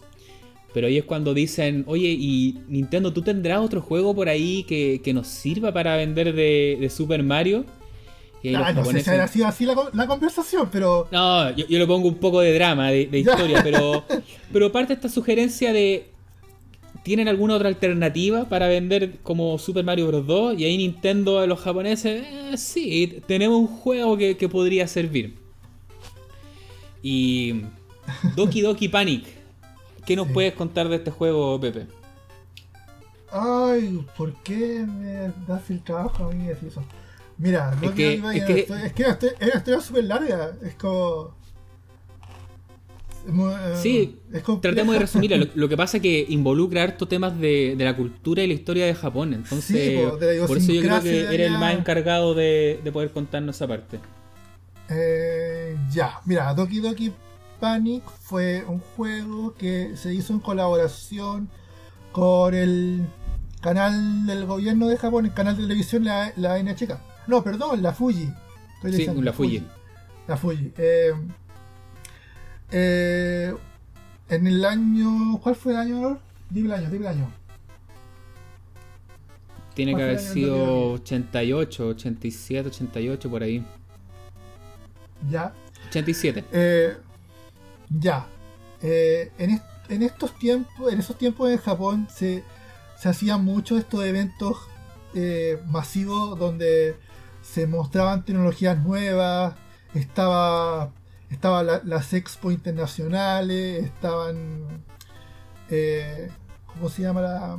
el Tokyo Game Show, que no era Game Show en ese tiempo, era más como de juguetes. Y había un evento en particular que se iba, que, se, lo iba a hacer la cadena Fuji, eh, que se llamaba el, ¿cómo se llama el evento ahora? Yume Koyo. Yume Koyo, ya. El Yume Koyo era una especie de, digamos, un ETS, digamos, por decirlo en términos actuales, un ETS. Yo lo acerco acá, realidad local, FISA, para los que se les cae el carnet. Pero es que, pero es que, no, pues se va a notar la vejez, pues. sí, para los que se nos cae el carnet, nivel FISA. Era como una FISA. La FISA. Entonces era un evento donde se iban a mostrar tecnologías nuevas, se iban a mostrar eh, entre tantas, se van a mostrar, no eh, proyecciones en el techo, se van a mostrar tecnologías de, comunicación, las videollamadas, tenía un parque gigante con atracciones. Entonces, cuento corto, Nintendo hizo una colaboración con Fuji, hicieron un juego que fue protagonizado por las mascotas de, esta, de este evento que obviamente todos los eventos tienen mascotas en Japón. Todas las cosas tienen mascotas en Japón. Así que estas mascotas que eran eh, como una especie de, familia, que está el papá, la mamá, los dos hijos, que eh, estos personajes iban a protagonizar un juego de plataforma donde iban a como viajar en el universo de este evento, que, que dicho sea de paso estaba como ambientado en una estética como media como surrealista, media árabe. Tenía un, tenía un juego muy fuerte con las máscaras. Era toda una, una puesta en escena artística que se iba a mostrar en, este evento. Sí, y entiendo que eh, ese tema de que sea medio árabe fue justamente como se veía algo de afuera, algo exótico, sirvió como para decir feria internacional. Claro, eso. Mm. Claro. Entonces, coincidió que quienes estuvieron a cargo de este juego fue Miyamoto con Tezuka y no sé quién más. Pero era un juego básicamente que era como hagamos una especie de Mario, que a esa altura no era un trabajo tan difícil de hacer. Eh, hagamos un juego que va a ser para disquete, que va a eh, promocionar la expo, básicamente. Y así nació Doki, Doki Panic. Sí, este famoso juego Doki Doki Panic también salió para el sistema FDS, el, el Famicom Disk System, y, sí, en sus orígenes, si bien no tenía nada que ver con Mario, Eh, sí, como tú bien dices, el equipo que estuvo en su desarrollo, había muchas personas que habían participado con, lo que hasta ese momento era Mario, porque tenían el primero y el segundo. Incluso, por ejemplo, la música también es de Koji Kondo, el, compositor clásico de los Mario. Entonces, cuando muchos dicen, oye, pero ese juego no tiene nada que ver con Mario, yo no sé qué tan así, porque a fin de cuentas era del mismo equipo, se nota que usaron muchas ideas. Porque en el juego original, en, Doki Doki Panic, como tú bien dices, esta aventura, esta familia y todo eso, incluso hay elementos que son de los juegos de, Mario Bros. Por ejemplo, está el este símbolo de Pou, el que uno le pega y, los monos se dan vueltas. Ah, claro. Está la, famosa estrellita que te convierte invencible. O sea, incluso utilizaron elementos de la saga de Mario Bros. en ese juego. Y, bueno, este juego en sí, claro, la historia no tiene nada que ver con Mario, es, otro personaje, el, último jefe. Eh, también tuvo cierto éxito a nivel de, juegos por así solos. Eh, le fue bien también, tuvo buenas ventas. Eh, y hasta ese momento se estaba quedando solamente en Japón, porque no pensaba en lanzar ese juego de personajes de una feria japonesa para Occidente. O sea, no tenía sentido, era como personajes que nadie conocía. Y ahí, por un tema de coincidencias, pasó la historia que te estaba contando yo de que Nintendo quería lanzar una continuación de Mario Bros. Porque también pasaba de que las, compañías que eran competencia de Nintendo empezaban a, responder con juegos muy similares. Por ejemplo, estaba saliendo en esa altura Sega. Estaba lanzando también juegos de este personaje que pega unos combos. ¿Cómo se llama? Se me fue el nombre. Alex Kidd. Alex, Kidd, claro, estaban muy también ya haciendo cosas y Nintendo, ya, tenemos que lanzar el Mario Bros. 2. Hay Mario Bros. 2, no se puede, muy difícil todo eso. Y fue como, ¿qué otra alternativa hay? Y ahí Nintendo les propone, oye, tenemos este juego, lo podemos poner como Mario Bros. 2, reemplazamos algunos gráficos. Y lo hicimos nosotros mismos, o sea, lo hicimos nosotros mismos. Y, y a Nintendo le hizo mucho sentido porque lo probaron, les gustó y fue como, ya, démosle. Entonces, este juego, al final, el famoso Doki Doki Panic, se transforma a un Mario Bros. Y estos cuatro personajes de la familia se transforman en Mario, Luigi, eh, Toad y la princesa Peach, respectivamente. Y ese fue el juego que nosotros conocimos. O sea, toda esta historia de Japón y, que el 2 original y todo eso fueron cosas que se fueron conociendo con el tiempo y todo. Yo cuando chico conocí el 2 y, a mí me gustaba también, no era un juego que me desagradaba. Sí, me gustaba el 2, sí. Mm. También muy la línea de los Mario, era muy colorido. También estaba, eh, si bien tenía esta onda también media árabe, media... se notaba en algunas cosas, sobre todo por estar en como en el desierto, pirámide. Aún así se sentía muy Mario.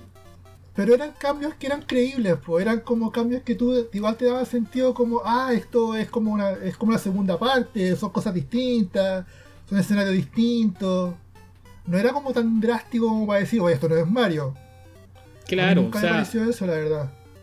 De que era distinto, sí, pero no era como para, para decir, esto no es Mario yo recuerdo, sí, la primera vez que me puse a jugar este juego, yo también era chico, de estos juegos que, que probaba en casa de amigos, de primos. Igual yo trataba de saltar arriba de los enemigos y no pasaba nada porque... Ah, sí, eso es verdad. Yo decía como, ¿por Claro. Tenía mucho esta onda de Mario que pisaba los enemigos. Claro. y, Mario Bros 2 no, funciona con esta onda de que tú agarras las cosas, agarras la... Eh, de, hecho, te parabas arriba de los enemigos y, quedabas ahí estático. Quedabas ahí estático y no te hacían daño. Claro, entonces. Pero uno entendiendo esa lógica, eh, después le agarraba el vuelo al juego y, a mí me gustaba harto. O sea, Mario Bros. 2 yo también encuentro que es un súper buen juego de NES. Es como de los que uno siempre también juega cada cierto tiempo, recomienda. Eh, se le pusieron más elementos incluso de, Mario. Me acuerdo que en la versión americana ya salen estas conchas como de las tortugas. Mm. Eh, bueno, y la, inclusión de los mismos personajes. Y, también eso era bueno, a mí me gustaba mucho que ahora tú podías jugar con no solamente con Mario, o sea, poder jugar con otra persona, otro personaje, y que cada uno tenía características exclusivas, porque hasta antes Mario y Luigi eran casi lo mismo. Ahora cada personaje tenía una gracia que lo hacía como diferente al otro. Y de hecho, yo encuentro que el, que más se ve afectado es Mario, como el personaje más fome, más ñe, así como. Mm. Claro. Mm. Mira, yo creo que a, la larga, al final de la historia, yo creo que al final benefició harto Doki Doki a varios. Más que de que se pudiera haber llegado a pensar que, oye, pero esto no se siente como Mario. Yo creo que fue todo lo contrario. Yo creo que lo hizo bastante Aparte también porque hay muchos elementos que partieron en Doki Doki que después se convirtieron en, en, estandartes de la, de la de la franquicia de Mario. Claro, como, hay, estos enemigos, estos enemigos que salen en no recuerdo el nombre, esos que disparan por la, la mascarita. Claro, el, bueno, va de vuelta el rollo con las máscaras. Sí, hay varios personajes, claro, de este juego original Doki Doki Panic que después pasaron a ser ya parte de, de Mario Bros. y se consideran como parte de toda esta eh, camada de personajes y enemigos que tienen todos los Mario. Por ejemplo, aparte del que mencionas tú, uno que es súper reconocible son estas bombitas con cara que explotan, los Bobomb. Esos también partieron en, Doki Doki Panic. Eh, Birdo, este personaje que después también sale en Mario Kart y en varios lados más, también partió de ahí. Entonces, claro, si bien el juego no partió como un Mario tradicional, el equipo que estaba atrás era el mismo de los Mario en, su gran parte, sobre todo el, equipo como creativo. Y, para mí siempre se sintió como un Mario. Fue un juego que yo jugué en su momento, al principio también se me sintió raro, pero, pero al final sí, a mí me gustaba harto también y... Oye, eso también quería decir. Yo encuentro que en el capítulo pasado anduvimos guateando un poco porque hay muchos juegos que no, no habíamos terminado. Entonces, esta vez me puse las pilas y puedo decir que todos los juegos que vamos a hablar hoy día, al menos lo he jugado y terminado. Así que, ah, hice la, hice la tarea. Incluso me quedaba uno pendiente que hasta anoche estuve ahí hasta tarde tratando de pasarlo y decía, ah, tengo que pasarlo. Así que ahí les voy a contar. Así que, este juego incluso llegó a salir en Japón después. Pero años después. Porque en Japón ya ellos ya tenían su Mario Bros. 2 y después de mucho tiempo sale en, en Japón también con un nombre ah, bastante curioso. Estamos, hablando de la versión americana. Claro, este, este, juego que estamos hablando ahora, el, el Super Mario Bros. 2 americano, por así decirlo, se lanza después, muchos años después en Japón, salió como el 90, 91, a ese nivel. Sí, claro. Como con ese nombre horrible como Mario Bros. USA. Mario Bros. USA. Mario Bros. USA, sí. Deberían haberle puesto otro nombre, así como por, ejemplo, a mí me gustaba harto el, final del Super Mario Bros. 2, que te mostraban que Mario estaba durmiendo y que, esto había sido como un sueño. Entonces, quedaba bastante como choro ese concepto de que al final este mundo era como una fantasía, era soñado y eso. Podría haberse ido por ahí, pero no Mario Bros. USA. Es como Mario Bros. En, Estados Unidos. Voy a andar en New York, en Boston, Washington. Yo según tengo entendido, ese lanzamiento responde como a una especie de... de que la gente sabía que existía ese juego, si se sabía en Japón de que Doki Doki Panic fue Mario 2 o sea, no... Pero debe haber sido como un proceso lento que con el tiempo se, también se fue como sabiendo más al respecto porque... Sí, fue varios años después, pues. En general los japoneses no pescan mucho también como lo que pasa en, el mercado occidental. Ellos son Yo creo que sí, porque, oye, mira, todas, todas esas revistas que tienen alguien las tiene que leer. Mm. Son mamotretos. Japón, el, Japón es el país de la revista. Mm. Oye, y después de la salida entonces de Super Mario Bros. 2, ya el mundo estaba listo para la tercera entrega. Ya en Japón se venían preparando ya con este juego que al final para ese mercado este iba a ser la primera como continuación real de Mario. Porque este Mario Bros. 2 se seguía sintiendo como una especie de expansión, como el For Super Players, todo eso. Entonces Super Mario Bros. 3 iba a ser el, verdadero Mario, por así decirlo, entre comillas, 2, la verdadera secuela. Y, también pasaba que en esta época ya Nintendo no estaba solo en el mercado, ya había una consola que estaba tomando también bastante relevancia, la, la PC Engine, que, que tenía mejores gráficos, que se veía mucho más moderna. Entonces no podían hacer algo como lanzar otra expansión más de Mario. Tenía que verse el juego distinto, que sea llamativo y todo eso. Entonces este mismo equipo de desarrollo, eh, también liderados por Shigeru Miyamoto, Takashi Tezuka, empiezan a, tirar ideas de cuál va a ser el, primer eh, Super Mario Bros. Eh, como la secuela real, por así llamarlo.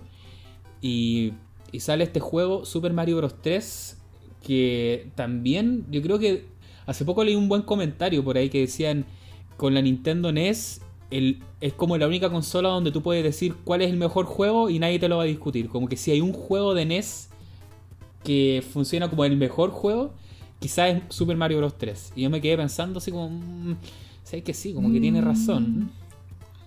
Porque ya, el otro, que va a ir en tema de gustos, pero a nivel como de capacidad, el, el, salto que supuso de los juegos que venían antes, lo, lo grande que era, eh, yo creo que está muy bien encaminada esa afirmación. O sea, yo estoy de acuerdo, decir que Super Mario Bros. 3 es quizá el juego más representativo a nivel técnico y jugable de, la consola. Sí, en, términos del legado que, supuso y de que y de hasta dónde llegó el juego, en el sentido de la fama que tuvo, yo creo que sí puede ser. Puede ser el más importante de la consola. Mira, este juego en Japón se lanzó en el, en el año 1988. Fue un par de años después de del Super Mario Bros. 2. Y acá por lo que he podido rescatar de la entrevista y de lo que se habló del juego en su momento, acá la intención fue hacer el Mario más grande a la fecha, más que nada.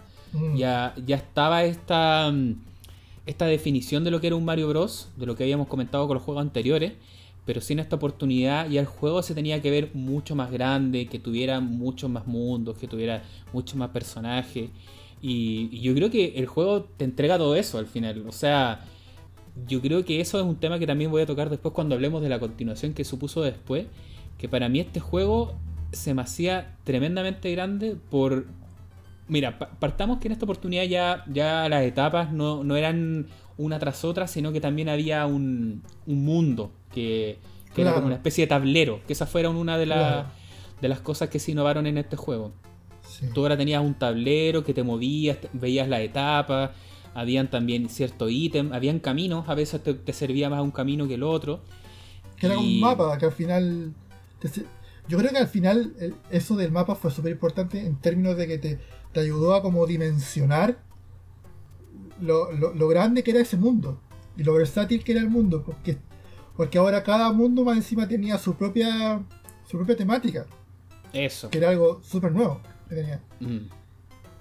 Claro, yo creo que eso es uno de los factores que me hacía ver este juego como más grande aún. Claro, se sentía muy grande. El primer mundo que era como más tradicional de los Mario, después el segundo mundo que era el mundo del desierto, después había un mundo como de tapas de agua, había el mundo gigante. Yo cuando era chico y, probé por primera vez el mundo gigante, también así como que me voló la cabeza porque decía, ¿cómo hicieron esto? Así como esta tecnología no está en la NES porque pareciera que estuvieran usando como alguna especie de zoom en los píxeles o algo así.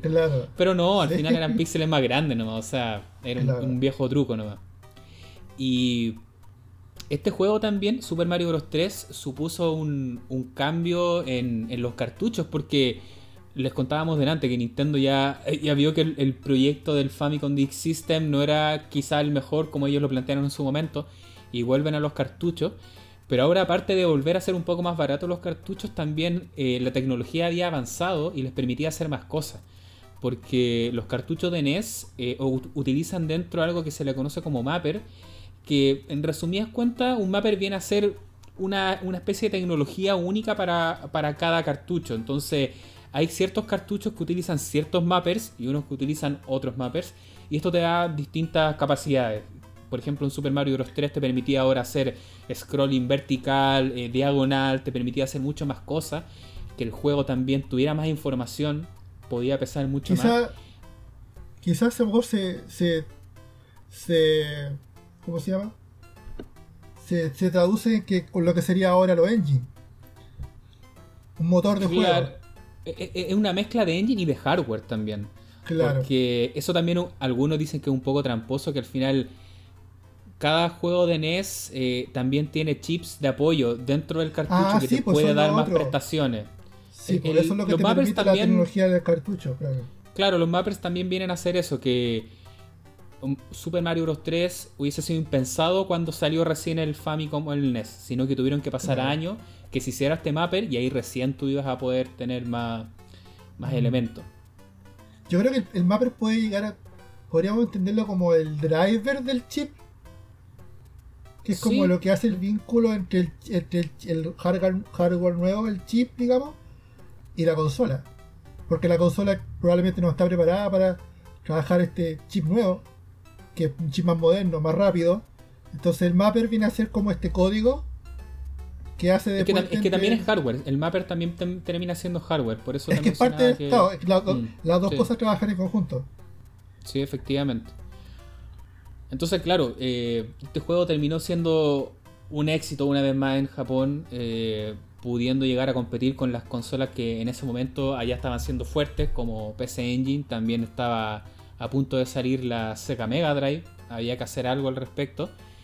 Y, y bueno, siguió creciendo la leyenda de Mario Bros. O sea, esto te demostró que no es un juego o un personaje que haya quedado en el pasado, sino que cada vez que hacía una aparición, seguía haciendo un, algo nuevo, un desarrollo nuevo, utilizando tecnologías nuevas. Y, eso seguía siendo algo que le volaba la cabeza también a, todo el mundo, allá principalmente en Japón. Fue uno de los juegos más vendidos también de la, de la consola. Pero este juego también se demoró en llegar a América, no, no fue algo que salió inmediatamente. Sí, eso es curioso. Sí. Entonces, sirvió para darle como una especie de leyenda al... E, eso acá no lo vivimos, porque nosotros como no teníamos acá revistas que, no, acá fueran internacionales. Acá llegó el Mario Bros 3 ya años después y listo, pero en Norteamérica hay como mucha leyenda al respecto porque como hubo un desfase desde que salió uno y el otro, o sea, en, América recién había salido Mario Bros 2 más o menos cuando ya estaba saliendo el, el Super Mario Bros 3. Entonces empezaban a llegar estas revistas de importación, que ahí habían varias revistas como Game Pro, la Electronic Game Monthly, que empezaban a mostrar, pues, oye, este es el juego. Empezaban a mostrar esas típicas fotos todas borrosas que andaban por ahí dando vueltas. El periodismo empezó a hacer lo suyo. Claro, incluso también estuvo esta película de Wizard que funcionó como parte de la campaña promocional de, de mostrar este juego en Occidente. ¿Tú viste esa película de Wizard, Pepe? Sí, sí la vi hace tiempo. Ah, la viste. Yo nunca la he visto y la conozco. La he visto así como a pedazo de tanto review que he visto, pero nunca la he visto entera. Sí, hay que verla como para requisito. Hay que verla porque hay que verla. Sí, o sea. Para poder decir, ah, la vi ya, es así. sí, la quiero ver algún día porque esa película, aparte de ser la primera vez que Occidente veía de forma oficial Super Mario Bros. 3, también funcionaba como producto publicitario porque se mostraban muchas cosas de Nintendo. Exacto. Se veían muchas personas jugando en consolas. Y me acuerdo cuando yo era chico, veía algo en la tele de juegos y era como, oh, mira, mira. Como que llamaba la atención. Un comercial, algo en la noticia. Ahí también se mostraba esta línea telefónica de Nintendo, donde tú podías llamar como para pedir trucos. Claro. ¿Cachai? Sí, porque si tú eras un norteamericano y estabas como en una etapa pegado, podías llamar, oye, ayúdenme y creo que era Yo pago mis impuestos, quiero mi libertad y América y, quiero que me pasen los juegos, claro. Claro, y había unos tipos ahí que te ayudaban y, era carísima esa línea. Creo que eso también se ve en la, película. Se ven estos arcade, los player choice. O sea, es un placement de Nintendo. Hay muchas cosas de. Doble Dragon de NES en arcade. También. Cuando hace. Tiene arte de horror en la película. No, pero ese juego yo también entiendo si es de los player choice. Es de, esa, no, de esas versiones. la verdad. Bueno, es de esas versiones de NES.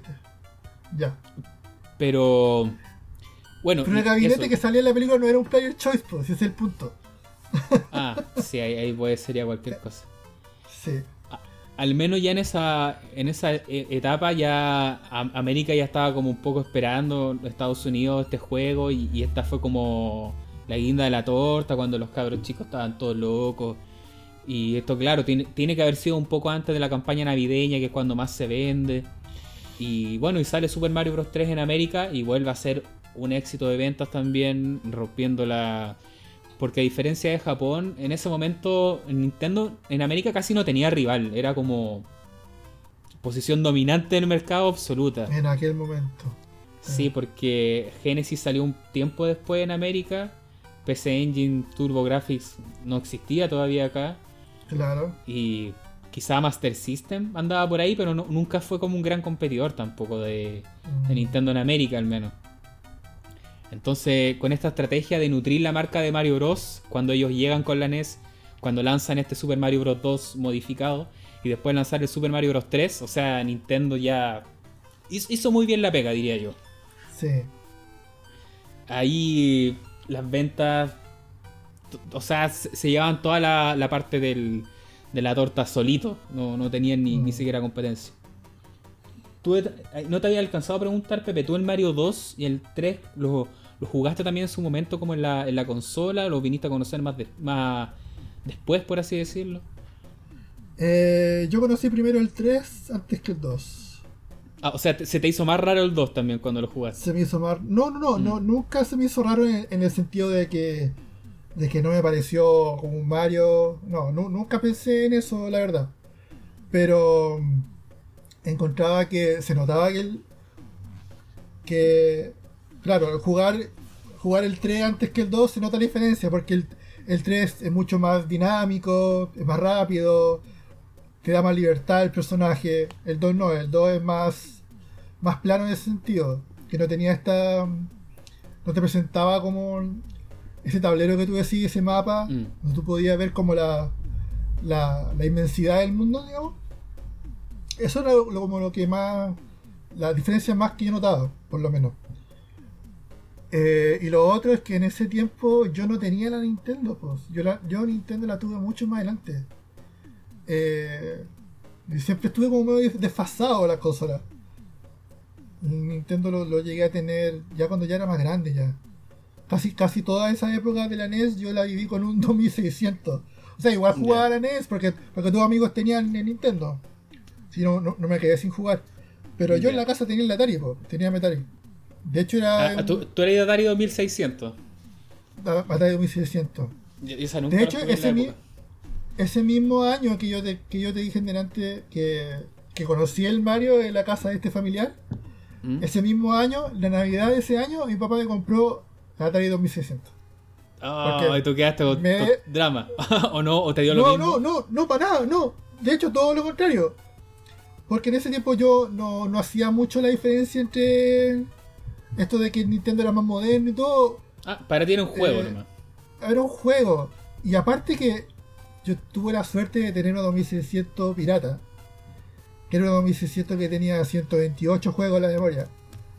Entonces nunca me aburrí. Nunca me aburrí. Lo, único que quizás me gustaba de la Nintendo es que podía jugar más juegos con de, a dos jugadores. Porque está este tema también de que acá en Chile, eh, si bien fue masivo en Nintendo, pero no así no fue tan masivo la versión original de Nintendo. Porque aquí en Chile tuvimos el tema de la piratería que es fuerte.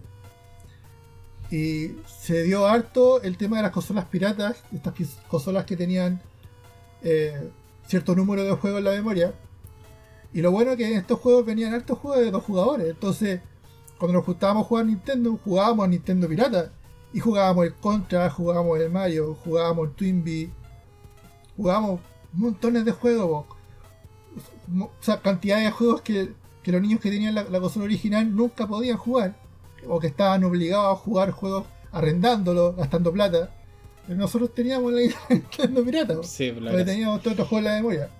Al menos en Nintendo, la, NES original, yo creo que fue como un mitad y mitad. Porque mm. yo, por ejemplo, en su momento tuve la, Nintendo original y, lo que te decía, al menos acá en Santiago se veía harto. No, no era que se veía ah, solo pirata. Yo creo que incluso las piratas empezaron a llegar hasta después, porque venían con esta idea de que era igual la consola, te permitía jugar los mismos juegos y además tenían juegos incorporados. Entonces era, como la, era como la novedad. Claro, en mi caso fue así porque como te dije yo igual estuve desfasado, ¿cachai? Entonces yo jugué, el, tuve Nintendo mucho después y fue la pirata, porque ya estaban ya estaba en el mercado las piratas incluso lo que pasaba con estas consolas clones es que también muchas veces el sonido y ciertos gráficos no era idéntico a una consola original, pero yo mi ojo de niño nunca me di cuenta en verdad, para mí era, era igual, pero sí habían diferencias. Mira, lo que yo sí sé es que hubieron clones y clones. Hay, hay una línea de clones de los primeros clones que el hardware es bastante similar. Es bastante igual. Eso de que de que se, dice de que suenan distintos y que se ve distinto los colores. Eso vino a pasar después, porque hubo otra etapa después en los clones cuando, cuando no, se recreaba el hardware tal cual, sino que se hacía este como especie de el hardware. el, el, Noah que ya viene a ser ya esa como la versión bastante. Claro, mucho después. Sí, pero incluso con estos clones discretos cuando son de los antiguos igual habían diferencias.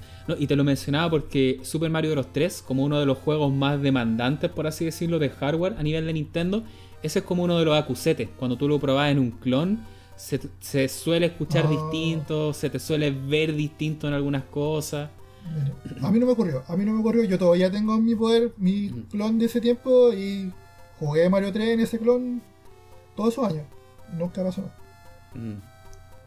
Bueno. Bueno, quizás quizás fui afortunado de tener una de las Es que también uno no se daba cuenta cuando era chico, si al final esas cosas pasaban coladas, así como.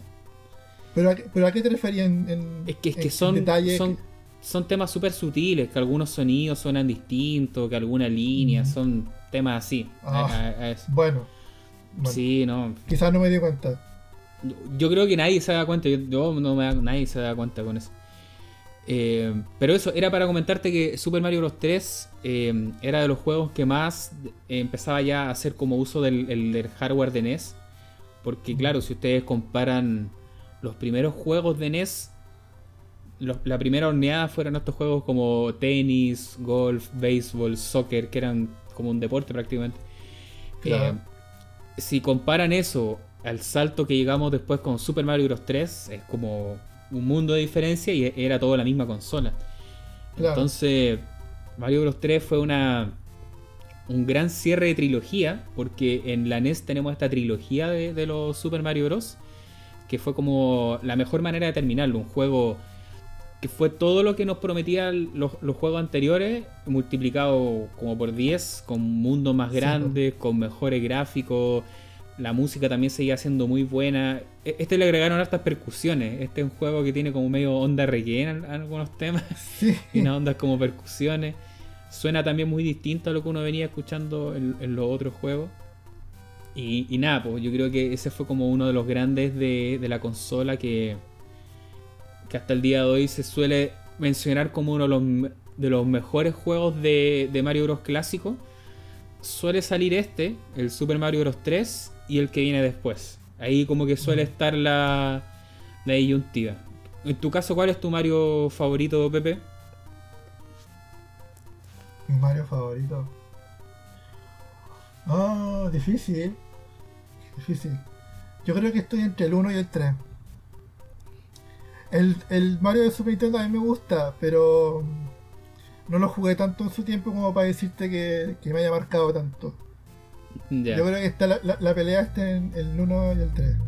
Mira, yo creo que el 3, y para qué. Yo creo que el 3, yo creo que el 3, y para qué estamos con cosas. El 3 fue el que más jugué, y si no lo elijo. Si no lo elijo de lleno es porque. Para no querer desmerecer el resto. Pero sí, yo creo que el 3 es sin duda el que más marcó a muchos te haría un chocale si estuviéramos cerca, pero como estamos a la distancia. Yo creo que si me dicen cuál fue el mejor Mario de NES, yo creo que técnicamente va a ser el 3. Pero también a mí pasa que en mi corazón está mucho el 1. Entonces me cuesta hacer esa. Sí, es lo mismo que pasa a mí. Y el 2 para mí sigue. igual lo jugué harto. A mí me gusta harto el 2, pero puedo decir que me gusta más el 1 y el 3. Yo también estoy en esos dos. Todo el rato en los Mario clásicos. Porque mm, Ah, bueno, si, si quieres presenta tú el, Mario World, así como qué pasó después, o, me lanzo yo. No, dale tú nomás. Ya, eh, pasa que ya a estas alturas em, Nintendo ya no, o sea, Shigeru Miyamoto, como siendo este diseñador que, toma su desafío y todo, él sentía que a esta altura ya no tenía mucho que ya mostrar de, Mario también en, en, Nintendo, entonces era el momento de que Mario tuviera una aparición en la siguiente consola de Nintendo, que que en esa época ya, ya se estaba desarrollando. Hay que pensar que... Y nuevamente vemos a Mario como el personaje que presenta esta tecnología nueva. Como suele ser claro de Nintendo, Mario siempre es como el anfitrión. Y, y es de los primeros juegos de las consolas. E-, eso es como la Trinidad. Yo, yo creo que Mario suele ser el primer título de Nintendo, habitualmente, suele ser el que demuestra el hardware también. Siempre utiliza de una forma muy, muy bien el hardware de la consola, como una buena carta de presentación. Y por tercer lugar, es uno de los juegos que termina siendo más trascendental en la consola. Siempre los Mario, hasta el día de hoy, son los juegos más cotizados, los que más recordamos. Porque esa también es la intención de, haber hecho este especial, de que a veces como Mario es tan icónico y tan representativo, ah, Mario, el juego así como que es simpático y todo.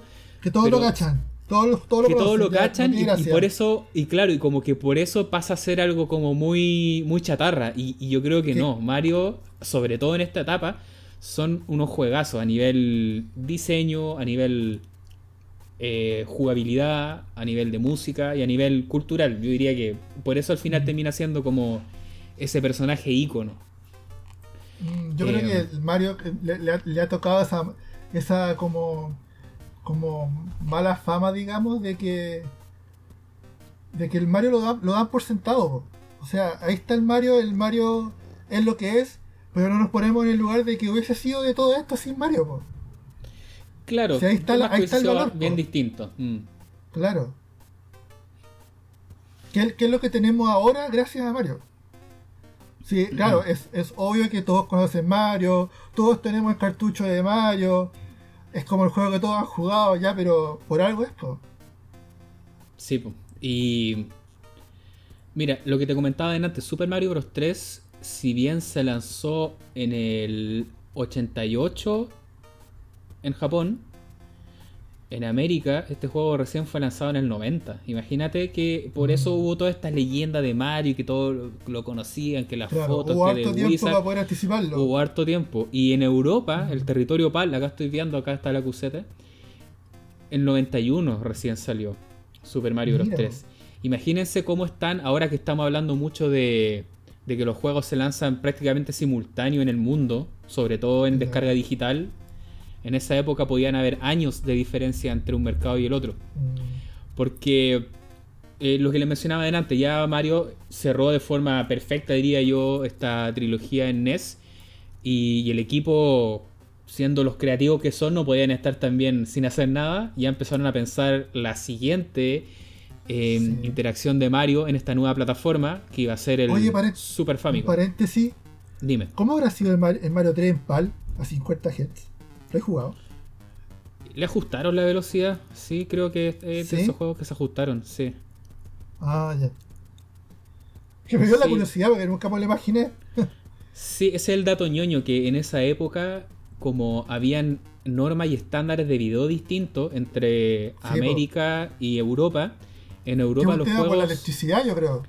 Por el flujo de eh. voltaje, ¿no? No, no, fue en decisiones de, que PAL tenía ciertas ventajas y tenía ciertas desventajas. Entonces ahí cada mercado tenía que elegir con cuál se quedaba. Mm. Y cuando lanzaban estos juegos en, en, Europa, para el mercado PAL, como eran juegos que se diseñaban, o en Japón principalmente, o en Norteamérica en algunos casos, se diseñaban para NTSC, que era el estándar que por suerte nos tocó a nosotros en su momento. Y cuando los pasaban al mercado europeo, tenían que el juego adaptarlo a PAL. Tenían que bajar, un, en este caso era aumentar un poco la velocidad para que la, rebaja normal del PAL se vea compensada, por así decirlo. Pero ese proceso no lo hacían en todos los juegos. Entonces los títulos más grandes, por así decirlo, los más conocidos, sí se adaptaban. Pero había muchos que llegaban tal cual y por ende se terminaban viendo como un poco más, más lentos. Pero en este caso Super Mario Bros. 3 se adaptaban, por eso se demoraban tanto seguramente en, llegar. Ah, ok. Sí, pues eso, ahí quería llegar, quizá eso es como una de las razones por la que existía tan marcado este esta diferencia de tiempo con los lanzamientos. En, en, aquellos tiempos, por lo menos, en la época de los 8 factores que, que terminaban. Y, 32 creo que también.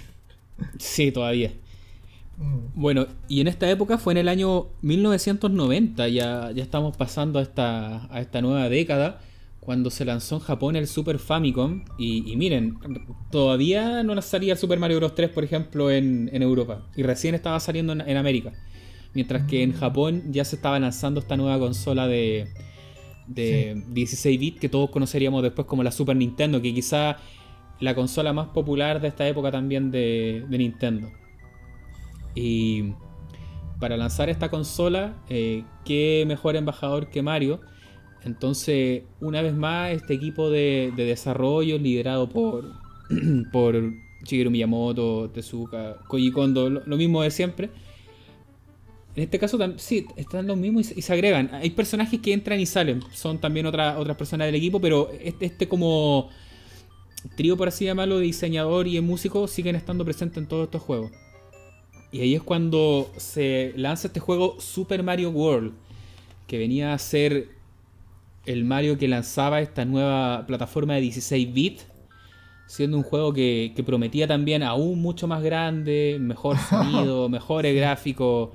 Me acordé, me acordé del comercial Super Mario de Super Famicom. Oye, acá en Chile, ¿cuál me decís tú? Ese, ese comercial japonés que sale Mario cantando Konnichiwa, Konnichiwa. Oh, parece que no. Oh, no, no lo he visto. sale Mario, Mario hablando en japonés. ya, sí, lo voy a tener que buscar ahí entonces. Eh, me perdí. ¿En qué parte estaba? De lanzamiento en Japón. Sí, eh, sí de, las de las promociones, algo así. Sí, claro, el, lanzaron en Japón y este juego sale al año después en, en Norteamérica. Eh, al 91. Yo creo que acá Chile también tiene que haber llegado harto tiempo después porque yo en esa época estaba full jugando NES también. Yo mm. Super Nintendo lo vine a conocer un tiempo después. O sea, acá, acá la NES fue bastante popular y, yo creo que el chicle se estiró un poco más justamente con la fama de los Mario Bros, el 1, 2 y 3 y, y todavía daba para eso. Eh, pero aún así, cuando. Esto como un poco off topic. Cuando se lanza acá. Después el Super Nintendo. Acá hubieron unas campañas que usaban harto a Mario Bros. Me acuerdo. Acá habían. Esto es full modo 90. Acá, si ustedes recuerdan los tazos, ¿se acuerdan de estos tazos? Sí. Acá hubieron unos de, Mario Bros. que estuvieron muy fuertes. Los, los, POC que se llaman enrolados. Los POC. Aquí, se llaman, aquí se llaman tazos. Yo lo... que me acuerdo de la época era las tapas de yogur. Siempre me acuerdo Eso te iba a decir. de también, de Mario. También hubo esa campaña no fuerte, pero yo, pero yo creo que esas campañas acá llegaron después, no creo que hayan sido en el 91 cuando lanzaron en Norteamérica, tienen que haber llegado en el 92, 93. Sí. Y... y... lo de los tazos era de Barcel, no era de sí, era la Barcel. Sí, oye, hoy día las caídas de carné han estado ahí, la pizza, los tazos. Pero está bien, estamos hablando de juegos de retro, o sea, es parte de. Y este juego, claro, cuando sale acá después en América se vio acompañado de todo este tipo de, acciones comerciales fuertes, publicitarias, porque ya Mario ya, ya era como ya el personaje reconocible, que como al mismo nivel que hablamos hoy, ahora ya mucho más famoso, pero yo creo que ya se había transformado, trae estos excelentes primeros juegos de NES, como este gran icono de los videojuegos. Mm. De hecho, esa era la época que uno decía, anda a jugar Nintendo, vamos a jugar Nintendo, ¿qué estáis jugando Nintendo de nuevo? No como la Play, hoy día es, anda a jugar Play, quiero jugar Play, vamos a jugar Play. Hoy día es la Play. En ese momento Nintendo era el sustantivo que se usaba para decir aparato de juego, consola. Qué pena por los que jugaban Sega. sí, los, cegueros eran minoría. yo también. sí. Y, bueno, a, nivel jugable, Super Mario World, yo creo que la gran diferencia que tiene con los anteriores es que también utilizaba muy bien el hardware nuevo. Eh, el chip de sonido del Super Nintendo, por ejemplo, te permitía llegar a cosas que no se habían escuchado antes en una NES. El uso de transparencia de, de, esta consola se usaba harto en este juego. El tema del, el zoom, que en Super Nintendo te permitía hacer unos zoom, entonces habían unos sprites que se acercaban, que se alejaban. Eso en, la primera etapa de juego de Super Nintendo lo usaban harto. Distorsionar eh, gráficos, hacer como una especie de. Ese como fade pixelado que tenía. Sí. Cuando hacían transiciones de imagen. Efectivamente. Y el tema de los colores, o sea, cuando tú dices la cantidad de colores que se podían usar en un Nintendo, voy a tirar un número al voleo, no tengo este dato exacto ahora, no sé, serán 550, algo así. Super Nintendo era como, ahora tiene 16.000 colores que puede utilizar, entonces era como, wow, así como demasiado. igual, era chamullo, igual era, igual era chamullo eso, porque no... no es que esa, es la paleta, esa es la paleta, pero cuánto va a utilizar en la pantalla, eso es como distinto. Y yo el, Super Mario World lo vine a jugar en la casa de un amigo que yo me acuerdo que él era muy de esta onda de, ir al Persa Bio Bio. Hoy día estamos tirando todos los insights chilenses de Tazo, Barcel, Persa Bio Bio. Estamos ahí. Pero está bien, pues, yo, no soy, yo no soy de Santiago, así que igual yo no sé. Así que dale.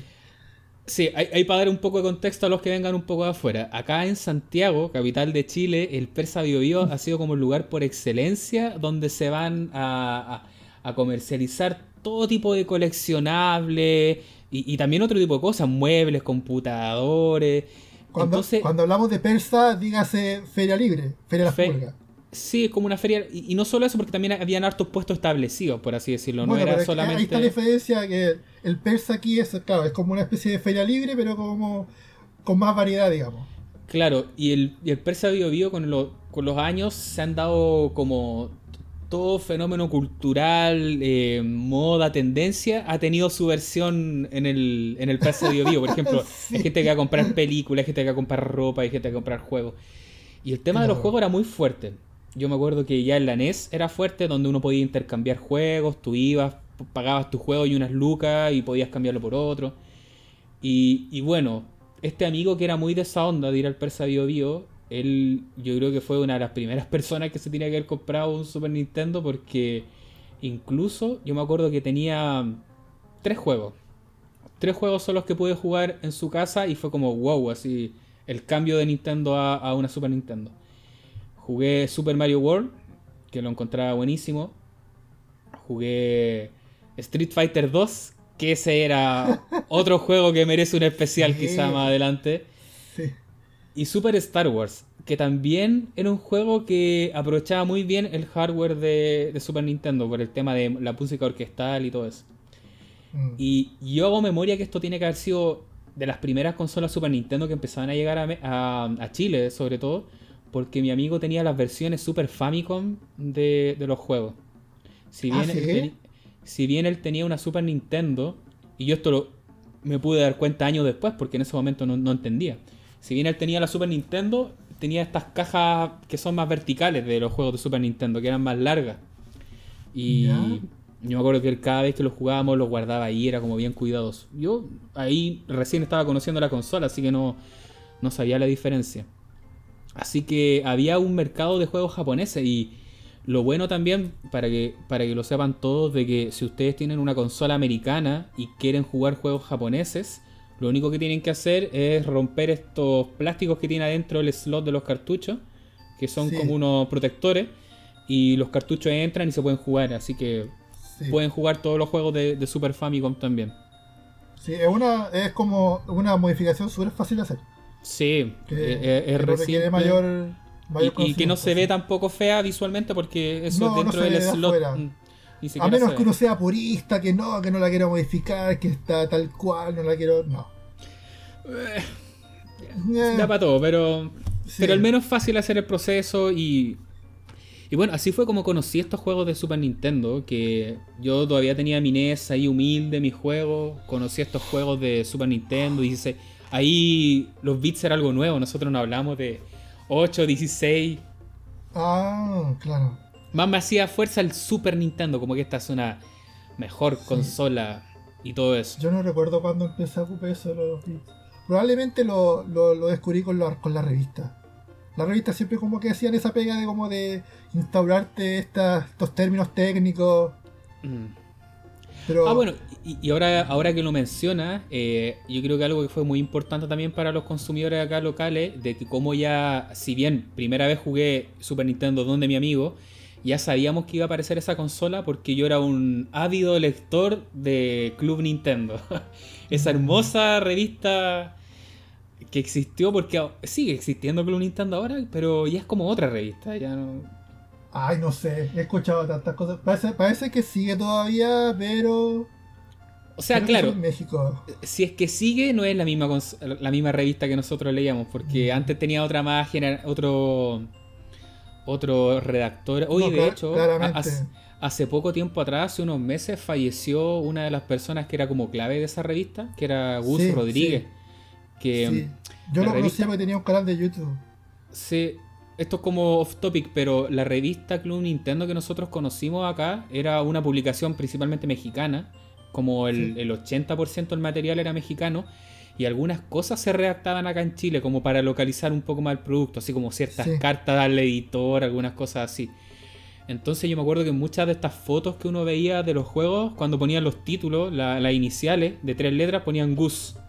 Entonces, ¿quién es Gus? Y ahí, ah. claro, con el tiempo pude aprender que Gus Rodríguez era uno de estos primeros redactores y editor de la revista.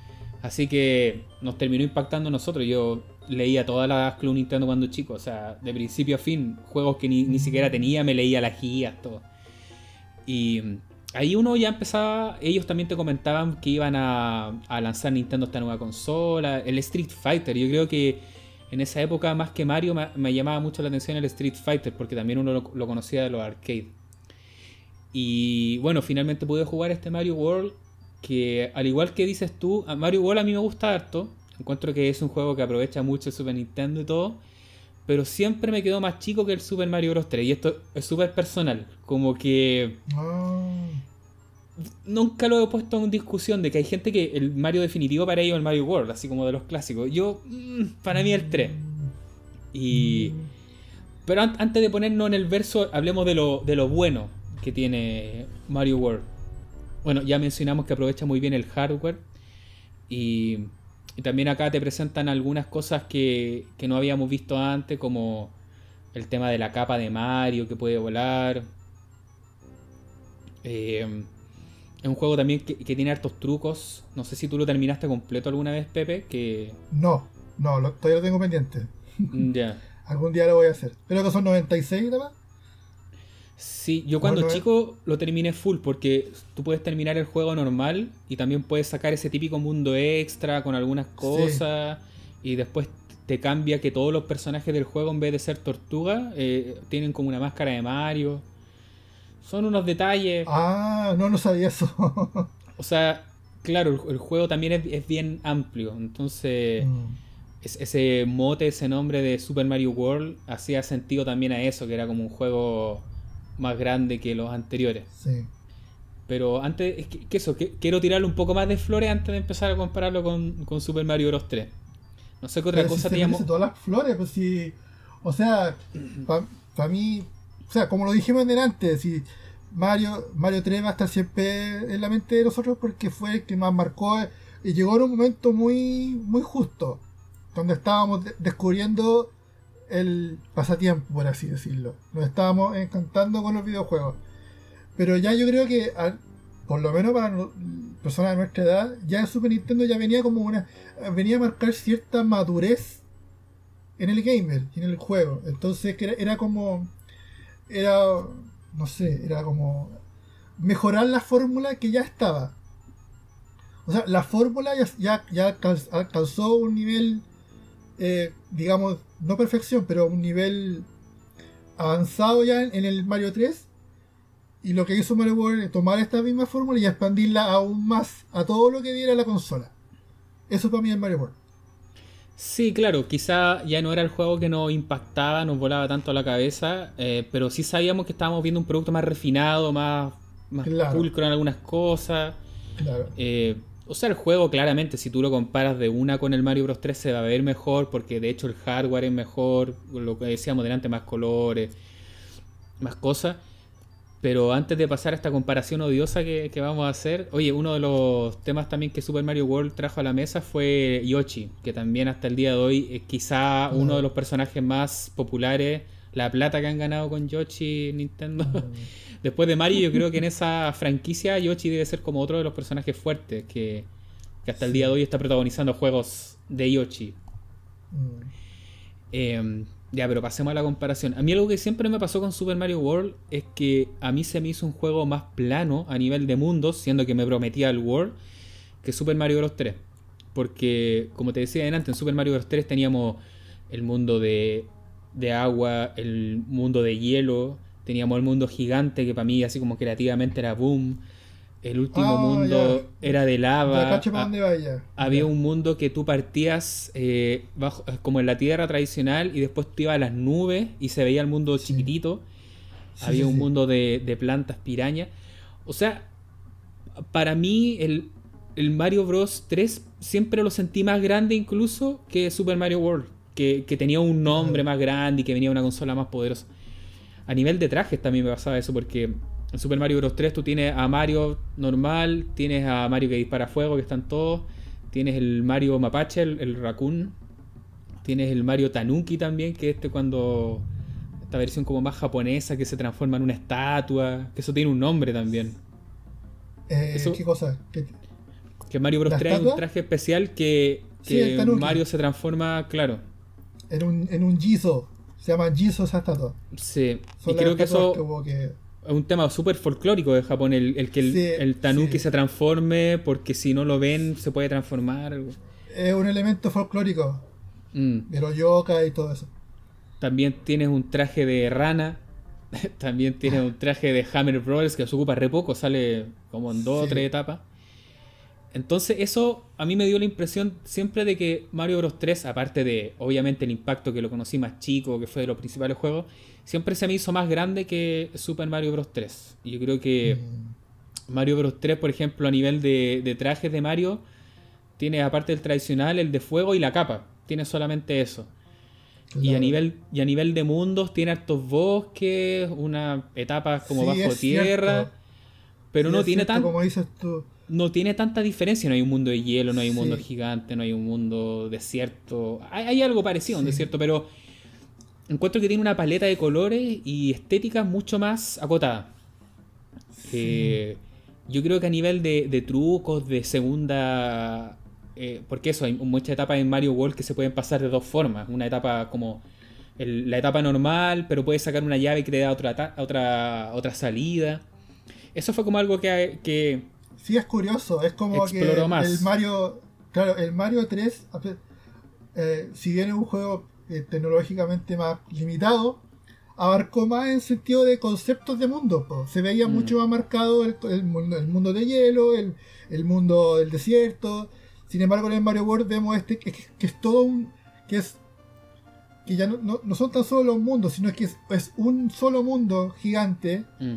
que está dividido en estas zonas que, si bien tampoco tienen mucha diferencia una con otra, quizá a lo mejor se debió un poco a decisiones de concepto, no sé cómo fue, cómo fueron las decisiones que se tomaron en la mesa, pero quizás a lo mejor trataron de darle cierta consistencia al mundo completo para que no hubieran tantas diferencias. Se me ocurre a mí. Sí, pues como decíamos adelante, quizás la fórmula al estar ya más refinada, ellos sabían que ciertos mundos quizás generaban críticas, que eran muy difíciles. Eh, entonces, claro, es más acotado. Como bien dices tú, Super Mario World es un gran mundo que tiene ciertas diferencias en, por zona, pero son mucho más similares entre sí. Yo creo que no da para tanta diferencia entre uno y el otro. O quizás, o quizás, quizás a lo mejor no quisieron encerrarse con, quizás a lo mejor ya el mundo 6 va a ser todo hielo. Quizá a lo mejor, no, podemos poner etapas de hielo quizá en el mundo 2, en el mundo 4, donde se nos, donde se nos ocurra. Quizá a lo mejor fue la estrategia como más, fue todo lo, a lo mejor pensaron hacer todo lo contrario. Sacarse las limitaciones de que está toda la etapa del desierto en, el mundo 2, entonces...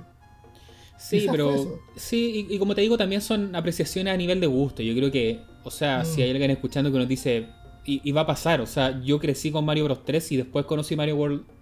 Pero hay unos que nacieron con Super Mario World y ese va a ser el que llevan como más en el corazón y van, a, defenderlo a capa y espada. Entonces entiendo. Hay gente, que, hay gente que creció con Nintendo 64 y juran que es la mejor consola. Sí, o sea, yo en ningún caso quiero desmerecer a Super Mario World. Yo creo que es un gran juego, un aporte más en la saga también. Pero a mí personalmente siempre se hizo más chico que Super Mario Bros. 3. Esa es como la, la no sé si crítica, pero es como el pero de por qué nunca enganché quizá tanto con ese Super Mario World, por así decirlo. Mm. Como si lo hice con los Marios de, NES. Bueno, y la NES es mi consola favorita, de hecho, así que yo creo que por eso queda bastante cosa, O sea, al final mm. es un tema de experiencia de uno nomás. Mm. Pero tampoco está de más reconocer las ventajas y de, cada, de cada producto, digamos. Oye, y un tema también de Super Mario World, que ya es como también un anexo. Este juego al día de hoy es uno de los más hackeados que existen en Super Nintendo. Oye, pero qué descriteriados. Si ustedes se ponen, si les gusta, a mí igual, como le digo, igual me gusta Super Mario World. Y si quieren encontrar más eh, niveles, más desafíos, van a encontrarse con millones de versiones que hasta el día de hoy siguen lanzando los hackers. Que incluso, por ejemplo, Mario Bros. es un juego que pesa, si, si no mal recuerdo, por ejemplo, 4 megabits. Es un juego de los primeros, entonces pesa menos. Estos tipos lo que hacen es aumentar la memoria. Te pasas en un juego de 32 megas y, y le meten más etapas, gráficos que nunca existieron. Yo, por ejemplo, hace poco estuve jugando un hack que tiene etapas de Castlevania, eh, tiene etapas de Mega Man, es un popurrí de, loco y, son entretenidos. Entonces, eso se ha hecho harto también con, con, Super Mario World. Bueno, están las versiones Kaizo, que son estas versiones difíciles. Pero eso es como un apéndice, porque el juego original de por sí mm. también da bastante horas de, diversión. Eh, es lo que le mencionaba, no todas las etapas se pueden pasar de una forma, sino que también tienen los segundos caminos, como una, una forma B de poder pasarlo. Y ahí tienen harto también para, para divertirse. En Super Nintendo sí, como Mario, oficialmente este fue como el, el único juego de la consola, a diferencia de la NES que tuvimos tres versiones porque si bien se hicieron otros juegos de Mario, no sé qué tanto los podemos considerar como de la, de la saga principal. Sí, claro. Eh, no, fue, no fueron secuelas directas. Fueron exploraciones de género distintos, plataformas distintas. Eh, Eso. O sea, eh, tecnologías distintas. Por ejemplo, este juego en Japón lleva el, el, subtítulo de Super Mario Bros. 4. Super Mario World. Así, ese es como el nombre que tiene. ¿Ah, sí? Sí. Y, y algo así se hizo cuando hubo una continuación de este juego que, que no sé qué, qué, tanto en detalle vamos a entrar, porque yo le digo a Pepe que para mí no es un juego de Mario como tal, aunque sí entiendo por qué. Que en Super Nintendo después se lanzó el Super Mario World 2 Yoshi Island. También llevaba ese título. eh, pero para mí no es un juego de Mario, Yoshi Island. Yo creo que ese es el primer juego de Yoshi con personajes de Mario, pero un juego de Yoshi. Ahí, ¿qué nos podéis contar, Pepe? Ah, pero es un juego de Yoshi porque uno maneja a Yoshi, porque uno es el personaje de Yoshi. Pero si el juego es el mismo juego de plataforma, saltar sobre la tortuga, mundo 1, mundo 2, mundo 3, es la misma mecánica yo veo a Mario como, como, una, como un concepto, como un concepto, una, mecánica. Yo lo veo muy distinto porque ah. ya, no es solo saltar arriba de los personajes, el tema de los huevos importa harto. Eh, que tú tienes como una forma de apuntar huevos. Si, lo, si lo pensáis, ocurrió lo mismo con, con Doki Doki Panic, que soy Mario 2. Mm. Y también está este tema de que tu personaje ya no muere cuando te toca el enemigo, sino que acá uno, Yoshi lleva a Mario Guagua, es como una especie de precuela, se supone. No hemos hablado mucho de la historia de los Mario, pero no sé qué tanto podemos hablar porque eso es algo que me gusta en la saga, que son historias súper simples. Eh, pero a ti cuando te pegan, te quitan la guagua y se pone a llorar y eso a mí como que me enfermaba esa guagua llorando, no, no podía tolerarla mucho. Y, y, pasa el tiempo y si se te acaba el tiempo, recién muere tu personaje. E, esa, tantas mecánicas tiene distintas que por eso yo no lo considero que es un Mario como tal. Yo lo considero como su serie aparte. Y de hecho después Yoshi tuvo un juego en Nintendo 64. Después eh, en Switch ahora también ha tenido otro juego. En Wii U. Ya, ya tiene como su serie aparte. Mira, yo, puedo, entender tu, tu postura en sentido. Pero para mí sí si tiene la misma mecánica, si tiene, si cumple con, los mismos requisitos, yo me, yo me la agrego en Mario. O sea, obviamente no es Mario, es Yoshi, es otro personaje. Pero.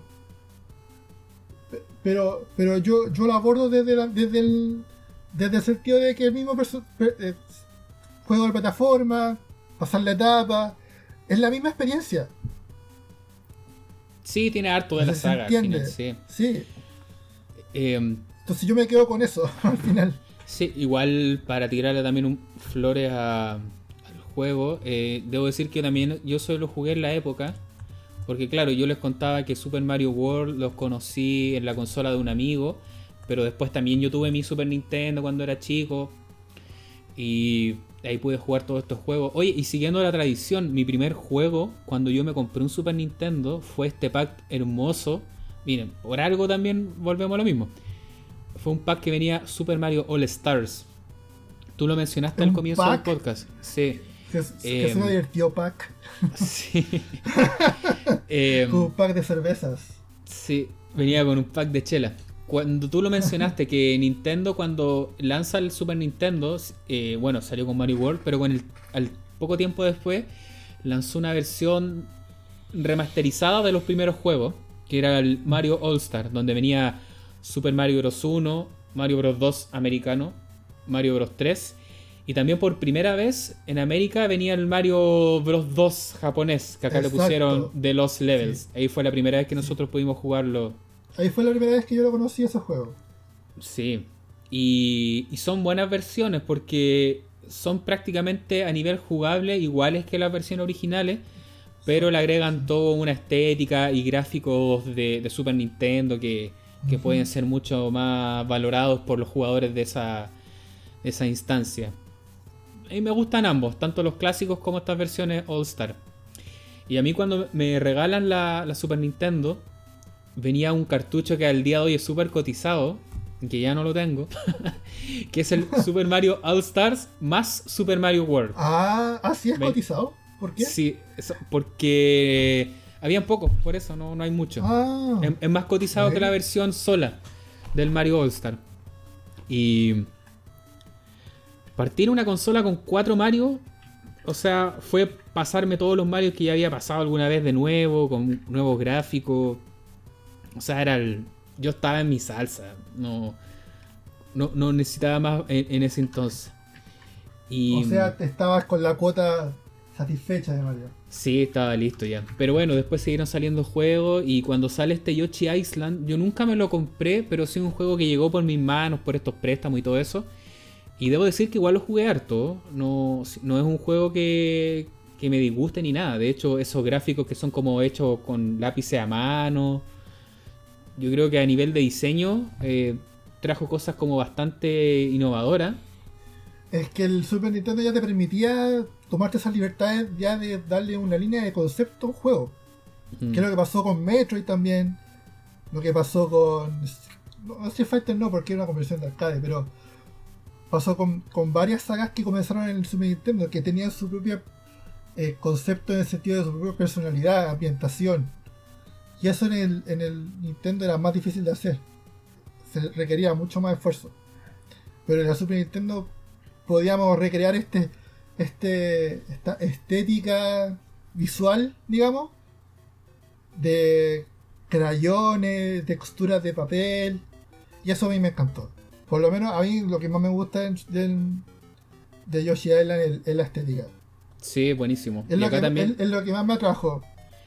Y este juego también fue lanzado ya en el 95. Ya, ya se conocía bastante el hardware, ya los juegos eh, visualmente tenían más, efectos, más cosas. Este juego también tenía el chip FX, incluso. Sí, eso te iba a decir. Mm, permitía hacer cosas que...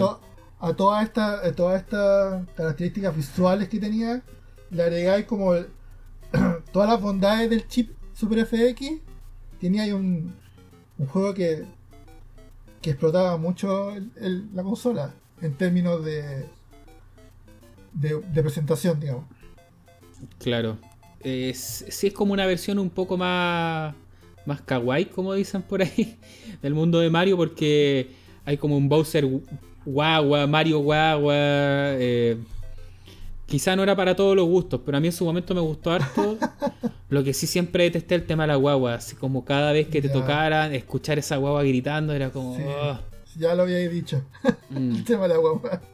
Pero hace poco pude disfrutar en mi, es, mi, mi flashcard SD to SNES una versión de este juego donde le sacaron el grito de la guagua. Entonces, esa es la versión definitiva. Pero, qué malvados, ¿por qué hacen eso? Así, de, hecho, el, hack era como que le sacaban todos los sonidos molestosos del juego, porque también habían otros sonidos que algunos se quejaban, que yo no, me había dado cuenta. Pero era como, este hack le quita todos los annoying sound effects from the game, que le quita todos estos sonidos molestosos y... Al menos yo por el tema de la guagua lo agradecí harto. Y ese estuve jugándolo hace poco, avancé harto y, y sí, un juego que me gusta harto. Pero yo no lo considero muy de Mario.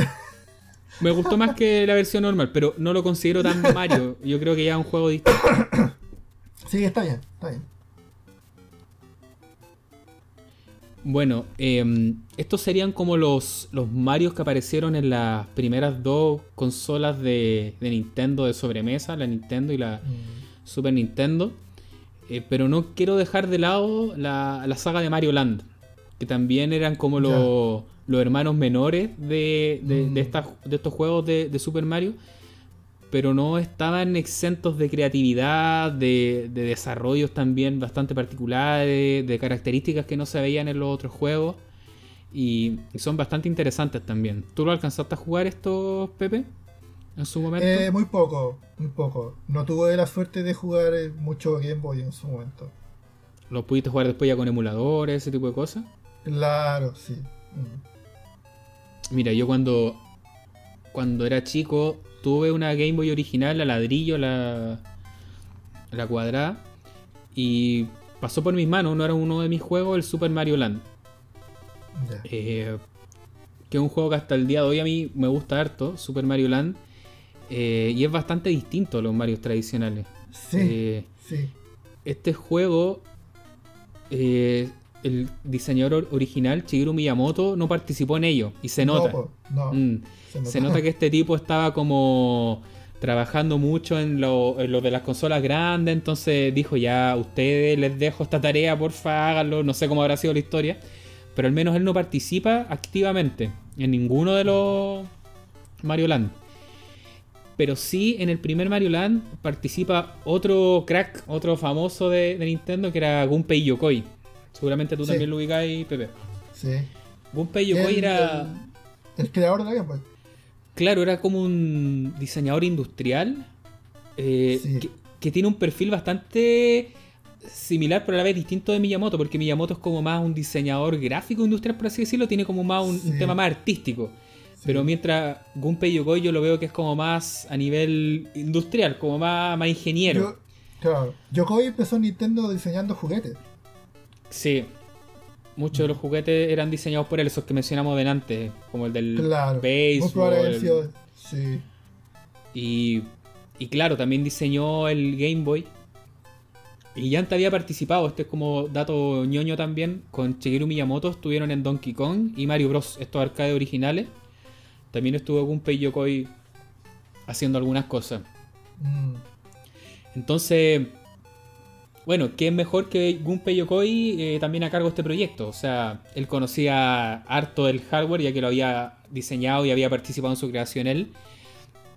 Y, y Mario Land es, es, eso, es como una aproximación al mundo portátil de, de Mario por, diseñado por otras personas y por lo mismo tiene diferencias muy grandes sobre el Mario tradicional. Por ejemplo, algo que me llamaba la atención cuando yo lo veía de chico era que tenía locaciones que parecían del mundo real. Habían unos unos moai, así como de la isla de Pascua. Mm, eh, había como un, las pirámides. Unas pirámides. Entonces yo decía, ¿qué onda? Este Mario está como recorriendo el mundo, algo así. y, y no, pues, o sea, un tema que no tocamos delante porque yo creo que esa es la gracia de los Mario, como lo, mencionabas, que en general los Marios tienen una historia re básica, al menos todos los primeros, que no deja de ser una princesa que hay que rescatar, Mario está en un mundo de fantasía, eh, eso es más o menos el Mario 1, en el 2 era todo esto que era un sueño, y en el 3 se le extendió un poco más que cada reino había un rey que habían transformado en animal. Bueno, en el caso de Mario Land eh, funciona en otro reino, pero muy similar. Tampoco acá rescata a, la princesa que todos conocemos, y hay otra, Daisy. Y, si bien este nombre de fantasía tiene un nombre, son locaciones que están muy vinculadas a, lugares reales del mundo. O sea, hay uno que está basado en Egipto prácticamente, el que decías tú con la esfinge y todo eso. Hay uno que está basado como en China, que es como la China antigua. Sí, también. Incluso andan estos enemigos que son estos como vampiros que saltan, que es como del folclore chino o algo así. Eh, y está en la isla de Pascua, o sea, para mí era como ver a Mario Bros relacionado con Chile en su momento, porque si bien Isla de Pascua tiene poco que ver con la cultura local de Chile, eh, continental, es parte del territorio, entonces era como llamativo para, para nosotros. Y eso fue como de los factores que me llamaba la atención, y aparte de que, no sé, pues tiene otros detalles como que la, música, no, ninguna se parece también a de, los Marios tradicionales. Es una música que también fue... De, en etapas de shooter. Eso, la, etapa de shooter que en algún momento se pensaron hacer en el primer Super Mario, se implementaron acá. No sé si habrá sido coincidencia, le robaron la idea, Miyamoto lo no, autorizó. Yo creo que deben haber sido como. Estamos haciendo ideas nuevas, probemos esto. O sea, ocupemos Mario Land como conejillo de India para poder toda esta idea nueva. Claro, y mm, el compositor también de este juego no es Koji Kondo, que es como el, gran compositor que mencionábamos delante, pero es Hirokazu Tanaka. Que también es. igual de famoso. Sí, pues, Hirokazu Tanaka también está en varios juegos. Por ejemplo, hizo la, música de los Tetris de Game Boy, que es re famosa. De Metroid. de Metroid. Sí. En Game Boy se lucía harto. Como que sabía explotar muy bien el, mm. el chip de sonido de la Game Boy. Y y eso, este juego, con lo raro, con lo distinto que era, era llevar una aventura al portátil. O sea, a mí me dio sensaciones muy similares de lo que probé yo con los otros Mario, pero una versión mucho más, más reducida. Pero sí hay que decir que la jugabilidad es un poco más tosca. Este juego como que cuesta un poco más manejar a Mario, como que a veces mm. la gravedad te, tira para abajo muy fuerte. Porque sobre todo el Super Mario Bros. 1, yo creo que es un juego que ha envejecido muy bien a nivel de... Mm de, eso, de, como de, cómo implementaron la jugabilidad y el control en el personaje. Todo el tema de la gravedad, de la velocidad que toma, de los saltos. Incluso puedo decir que está más pulido que, el 2 y 3, podría ser, en algunas cosas. ¿Ah, sí? Mm, a mí, la, a mí la, la, mecánica física del Super Mario World siempre me causaron algo raro, como que cuesta mucho controlar a Mario en el aire encuentro yo en el, en el, el tema de la, de la capa. No el tema de la capa, sino el tema de cómo cuando Mario salta y tiene que llegar a, a como plataformas muy altas, es un poco confuso a veces. ¿Hasta dónde llega? ¿Qué tan alto? ¿Qué tan lejos llega Mario? Sí, puede ser. Yo creo que a nivel jugable, claro, el 1, el 3 y son como de los mejores y el World pueden ir después. El 2, claro, ese es como un poco más. Eh, no, tiene el, mismo nivel como de, pulcritud que tenían los otros, pero al menos se compensaba de que tenías cuatro jugabilidades distintas y todo eso. Claro, eso te iba a decir, porque el 2 tiene, al final cuatro formas distintas de jugarlo. Claro. Eso, eso es algo que en Mario Land se nota que no está muy pulido, el tema de la jugabilidad, pero también recién era primer como juego de salida de la consola prácticamente. Eh, cuando salió en Japón, porque debemos recordar que después cuando se lanza en América, se pensaba utilizar este juego para el lanzamiento de la Game Boy en América. Pero a alguien se le ocurrió que era mejor utilizar Tetris, porque iba a ser un juego que iba a tener una audiencia más grande. Y yo creo que la chuntaron, porque Tetris... La chuntaron medio. Sí, fue un suceso. O sea, yo creo que a nivel de gusto personal me hubiese gustado más haber tenido un Mario quizá. Pero mm. entiendo que Tetris fue un éxito mucho mayor en ese momento, o sea, a que Mario Land.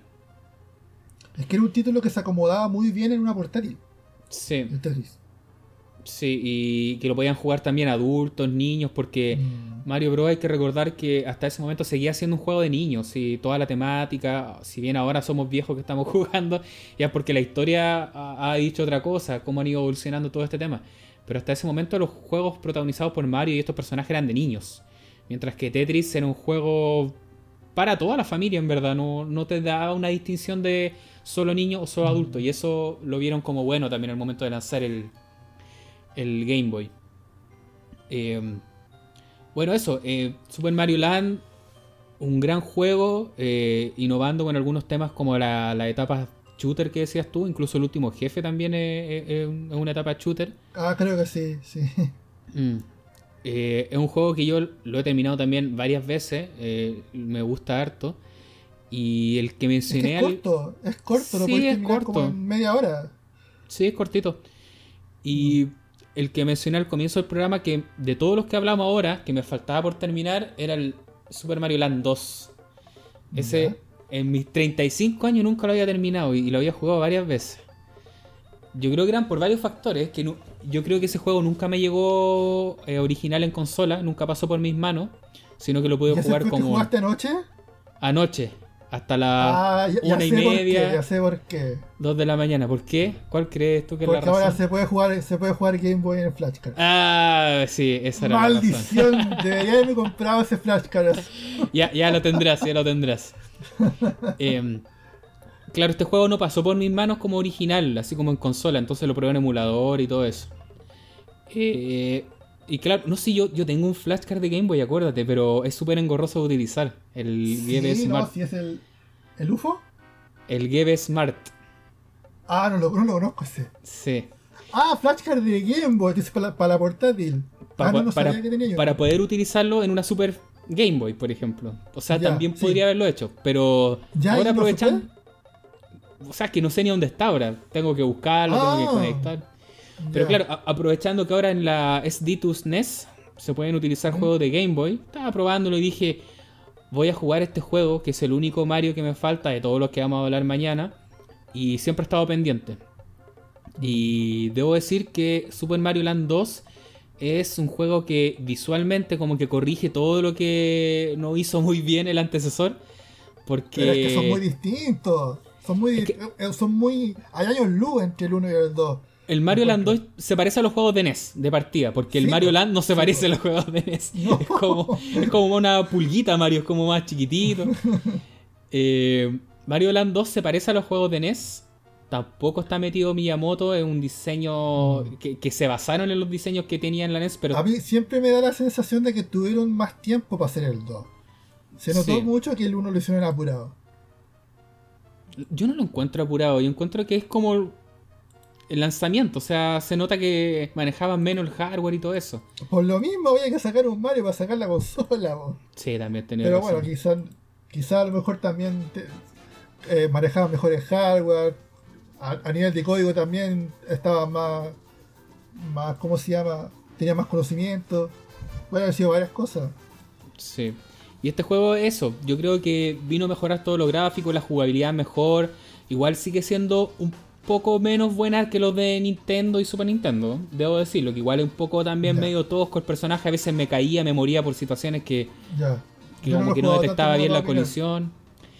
Eh, lo que sí debo decir que a nivel musical no me quedó casi ninguna melodía en la cabeza. Yo creo que el Mario Land tiene eso, de que tengo varias mm. melodías en la cabeza. Eh, y esta segunda parte no, salvo como una, una pura canción que está bien al final del juego. Y, y también es súper fácil. Eh, son... de Tanaka? No, es, es, otro compositor, es Kazumi Totaka, que tiene también una canción que utiliza siempre, es como conocido. Oh. Em, eso, el juego lo encontré súper fácil, son como 6-7 mundos que hay que pasar, los pasé boom a la primera. Pero la última etapa, como que ahí dijeron ya, ok, llegaste hasta la última, va, toma, y la hicieron bien difícil. Entonces ahí me quedé pegado porque me mataron en la última etapa, y ya llevaba avanzado y dije, no, tengo que terminar esta cuestión. Y si te matan, tienes que volver a matar a todos los jefes de nuevo, a todos los boss. No puedes ir y jugar el último nivel, ¿cachai? Entonces tuve que matar a cada. Tienes que volver a, meter, volver a meterte a cada uno de los mundos anteriores para matar al jefe y después... Solo el boss. Y después pude ir al, último mundo, que sí, la última etapa es difícil, la tuve que jugar varias veces hasta aprendérmela más o menos y ahí ya pude avanzar. Y ahí uno se encuentra con un viejo conocido, porque Mario Land 2 es la primera aparición de Wario, también así como histórica. Ah, Wario eh, es, el, enemigo, es el jefe final de Super Mario Land 2. Mm. En el primer Mario Land, el último jefe es como, como un marciano, como un extraterrestre, algo así. Y, este incluso aparece también en el Mario Land 2, pero aparece como un boss más, que se llama Tatanga, acá lo estaba buscando. Y acá, claro, eh, aparece el jefe como Wario, siendo que es un personaje súper popular también de Nintendo. Ya tiene juegos propios. Aparece colado en todos lados, pero esta fue la primera aparición que tuvo el señor Wario. Incluso, ya esto también es como lo que me pasa con el Yoshi, que no sé qué tan Mario Land es, pero la tercera parte de Super Mario Land es un juego de Wario al final. Claro. Porque se, llama también como Super, Mario Land 2, Wario Land, algo así. Entonces, yo también no lo considero así como una, una secuela como tal de Mario Land. Para mí Mario Land son el primero y el segundo. El tercero ya es como otra saga. Que mm. En su momento jugué, también es bastante entretenida. Pero te cambia un poco la mecánica, más de exploración, de búsqueda de ítems. Sí, ahí yo, creo que hay, hay cambios más drásticos porque los Warriors igual tiene como ataques distintos, como, es que yo creo que como personaje trataron de, de darle esa distinción más marcada con comparación con Mario. Porque como era esta contraparte de Mario, la parte mala de Mario, digamos, lo, hicieron eh, eh, con intención distinta a Wario. Claro. Que, tiene, ese eh, ataque como que se como que se tira con el cuerpo. Mm. Yo puedo entender que, claro, es súper distinto del resto de los otros Mario. Por eso te menciono lo que es similar a lo que me pasa con el Yoshi, porque Yoshi también puede pisar a los enemigos, todo eso, pero el tema de comer y lanzar huevos es como muy importante. Acá Wario mm. también puede hacer eso, puedes pisar enemigos, todo eso, pero puedes también pegarles con el hombro, tomarlos, y, claro, es más lento Wario, ahí como que la mm. mecánica cambia harto, entonces ahí los considero que son como juegos que empiezan a correr en otra línea y al final ocupan el nombre más que nada, como de decirte, oye, vengo de Mario, pero soy otra cosa. Sí, claro. Y hasta esta parte creo que ya cerramos los Marios que queríamos tocar en este primer eh, especial, en esta primera parte del especial, que es el capítulo más largo que hemos grabado también hasta ahora. ya llevamos como... De toda la cantidad de capítulos que llevamos. Sí, pues llevamos dos horas y media aprox, aunque hay unas partes que yo tuve que dejar el, estudio, tuve que arrancar. emergencia. emergencia, claro. Em, y nada, pues yo creo que como últimas palabras yo les diría que no se queden con que Mario Bros. son estos juegos, como decíamos de nada, que los populares, que los conocen todo y que por eso son como juegos chatarra. Son juegos que son súper pulidos, son tremendamente juegos con mucho detalle que te van a entregar eh, una jugabilidad muy exquisita, eh, unos diseños que eran impensados antes, son muy innovadores en su momento, melodías que hasta hasta el día que te mueras vas a terminar recordándola, o sea, yo creo que todos tenemos cuantas melodías de, de Mario en la cabeza, porque ese señor Koji Gondo cada vez que salía un juego seguía inventando cosas, seguía inventando cosas y no paraba. Así que, ¿cuáles son como tus impresiones en general, Pepe? Yo no sé qué más seguir agregando que nos ha dicho. Es como, como, como decía al principio, eh, es tan simple como que ponerte en el lugar de, qué serían los videojuegos, ahora sin Mario. Yo creo que en vez de, seguir dando por sentado que está Mario ahí y que el, el juego base, que es el juego que trae la consola, es valorar de que por algo está ahí, es porque es un juego que representa la, no tanto a la empresa, sino que representa a, a toda la esencia que eran los videojuegos en ese entonces. Bueno, después ocurrieron más cosas, la historia lo dice que vino Sega, vinieron otras empresas, pero en su momento cuando, cuando Nintendo estuvo como a cargo de la bandera, por así decirlo, lo hizo de una forma que ha permanecido en el tiempo y se ha quedado ahí y nadie lo ha sacado. Hasta el día de hoy. hasta el día de hoy sigue siendo un personaje muy muy valorado y como con mucha mm. relevancia dentro de la industria, o sea. Sí. Y, tampoco quiero caer en el tema de que Nintendo versus Sega, o sea, yo a mí me encanta Sega.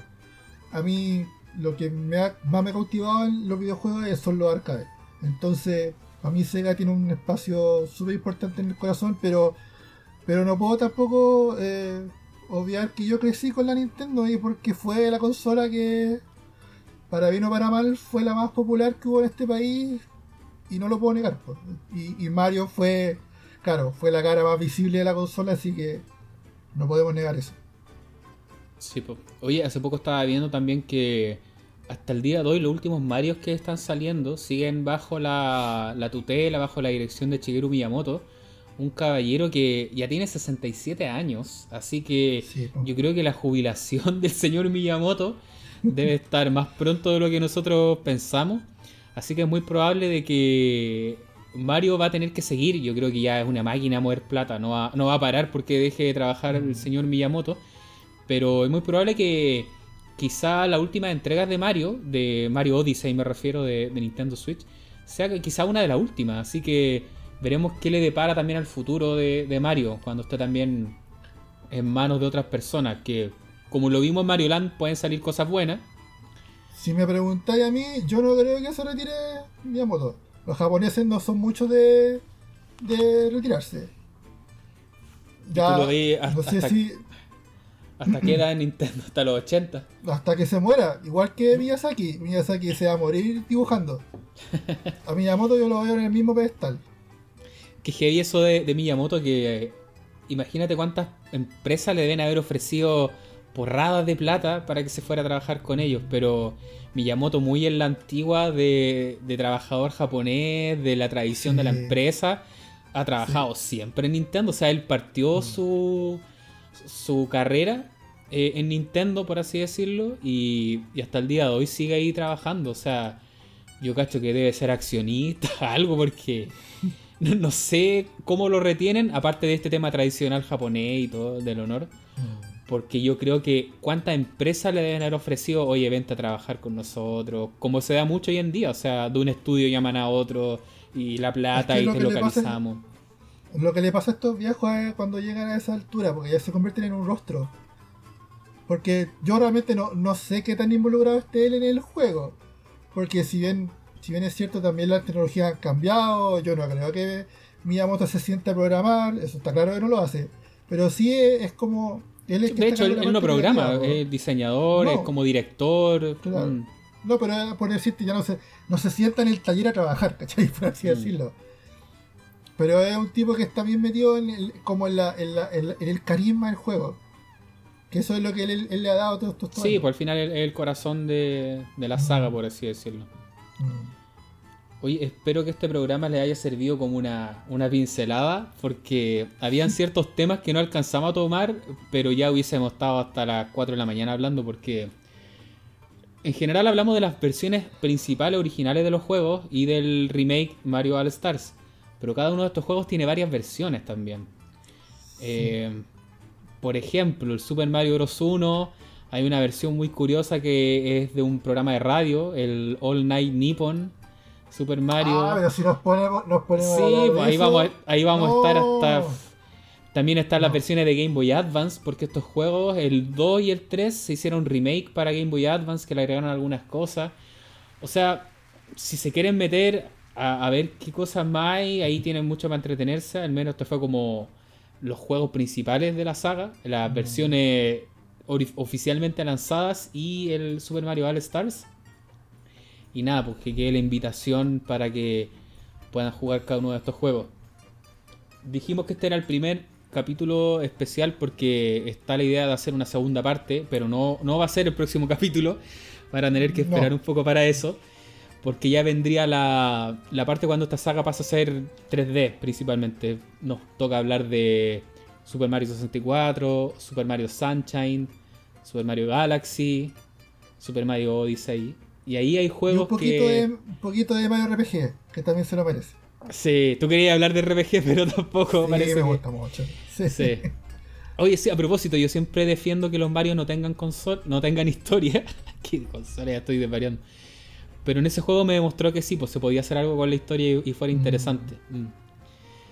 Em, así que nada, pues para otro capítulo que no va a ser el siguiente del podcast, porque incluso me faltan algunos que terminar. Yo Sunshine, por ejemplo, es un juego que lo tengo pendiente hace años. Ese es el Mario que nunca me ha cautivado tanto y siempre trato de jugarlo y lo dejo ahí. Entonces quizás esta vez ah. es distinto. Así que yo te hago la invitación, Pepe, que tenemos que ponernos al día antes de grabar ese capítulo, ¿te parece? Como un desafío. Ah, yo no sé. No sé cómo voy a estar de tiempo. Voy a hacer todo lo que va a poder, poder no, terminar. no sé, no sé si los puedo terminar, pero pero lo voy a revisar. Yo por ahí tengo, yo creo, el control de GameCube. Vamos a ver si funciona todavía. para probar el, el Sunshine. Tengo muchas ganas de probar el, estos Mario que no quisimos hablar. Hay muchos Marios también que, que quedan ahí Estos Mario educacionales, mm. varios de tablero. Bueno, a ver, de hablar. Nos da como para cuatro partes. Sí, porque claro, Mario dio también a toda esta B, como los Mario educacionales, eh, sagas que han tenido una relevancia que quizá más adelante podríamos hacer, por ejemplo, un capítulo de Mario Kart, porque esa saga corre ya como por una línea propia. Ha tenido tanta relevancia y, ha crecido tanto que ya podemos hablar solo de Mario Kart, porque es, como otro mundo. Y hay juegos que, que están ahí, como Mario Baseball, Mario Strikers. Mario Party Oye, ¿cuál es Mario Baseball? Perdóname, ¿cuál es Mario Baseball? Mario Baseball, es que se llama como Sludgers, no me acuerdo, pero es de béisbol, lo único que sé y está en Wii. Yo jugué, yo he visto el de tenis y el de fútbol, pero el de béisbol nunca lo he visto. Hay, uno de béisbol también, si Mario No me extrañaría que existiera porque los japos son locos para, el béisbol, pero nunca lo había escuchado. Sí, ya Mario haciendo cualquier cosa, o sea, Mario baile también andan por ahí, no Mario bailando. Mario en la eh, Olimpiada. Sí, con, con su amigo Sonic. Mario va a Las Vegas. Pero eso será en otra ocasión. Quizá vamos a hacer el Mario B, así como todos los episodios perdidos de, Mario. los lados B. claro que ahí tiene harto que contar este caballero de bigote. Así que mm, eso es por mi parte, Pepe. No sé si algo más por, por mencionar antes de irnos. A... Eh, oye, síganos en Facebook, tenemos página de Facebook ahora. En Facebook y próximamente en otras redes también. Sí, tenemos que decir todavía, pero se viene la idea es que nos dejen comentarios. El TikTok de no, Snapchat, esas tonteras. Claro. La, la, idea es que nos dejen feedback, que nos dejen comentarios, alguna crítica, algún comentario, o si nos quieren compartir su propia, sus propias vivencias con Mario y los videojuegos. Por supuesto. Quizá también pueden salir ideas buenas, así como, oye, chiquillos, podrían hacer un capítulo de esto, de este otro. ¿Por qué no? Yo creo que el próximo capítulo deberíamos empezar a, a tirar un poco más para Occidente. Hemos estado muy metidos con nuestros amigos Japo, pero ya también hay que mirar para, para otros lados que también hay cosas interesantes. ¿eh? Ya, Se viene especial Atari Jaguar, no, mentira. Ya, eso ha sido todo por especial CDI. Eso ha sido todo por hoy. Muy buenas noches, muy buenos días, muy buenas tardes según corresponda. Hasta la próxima. Chao, nos vemos.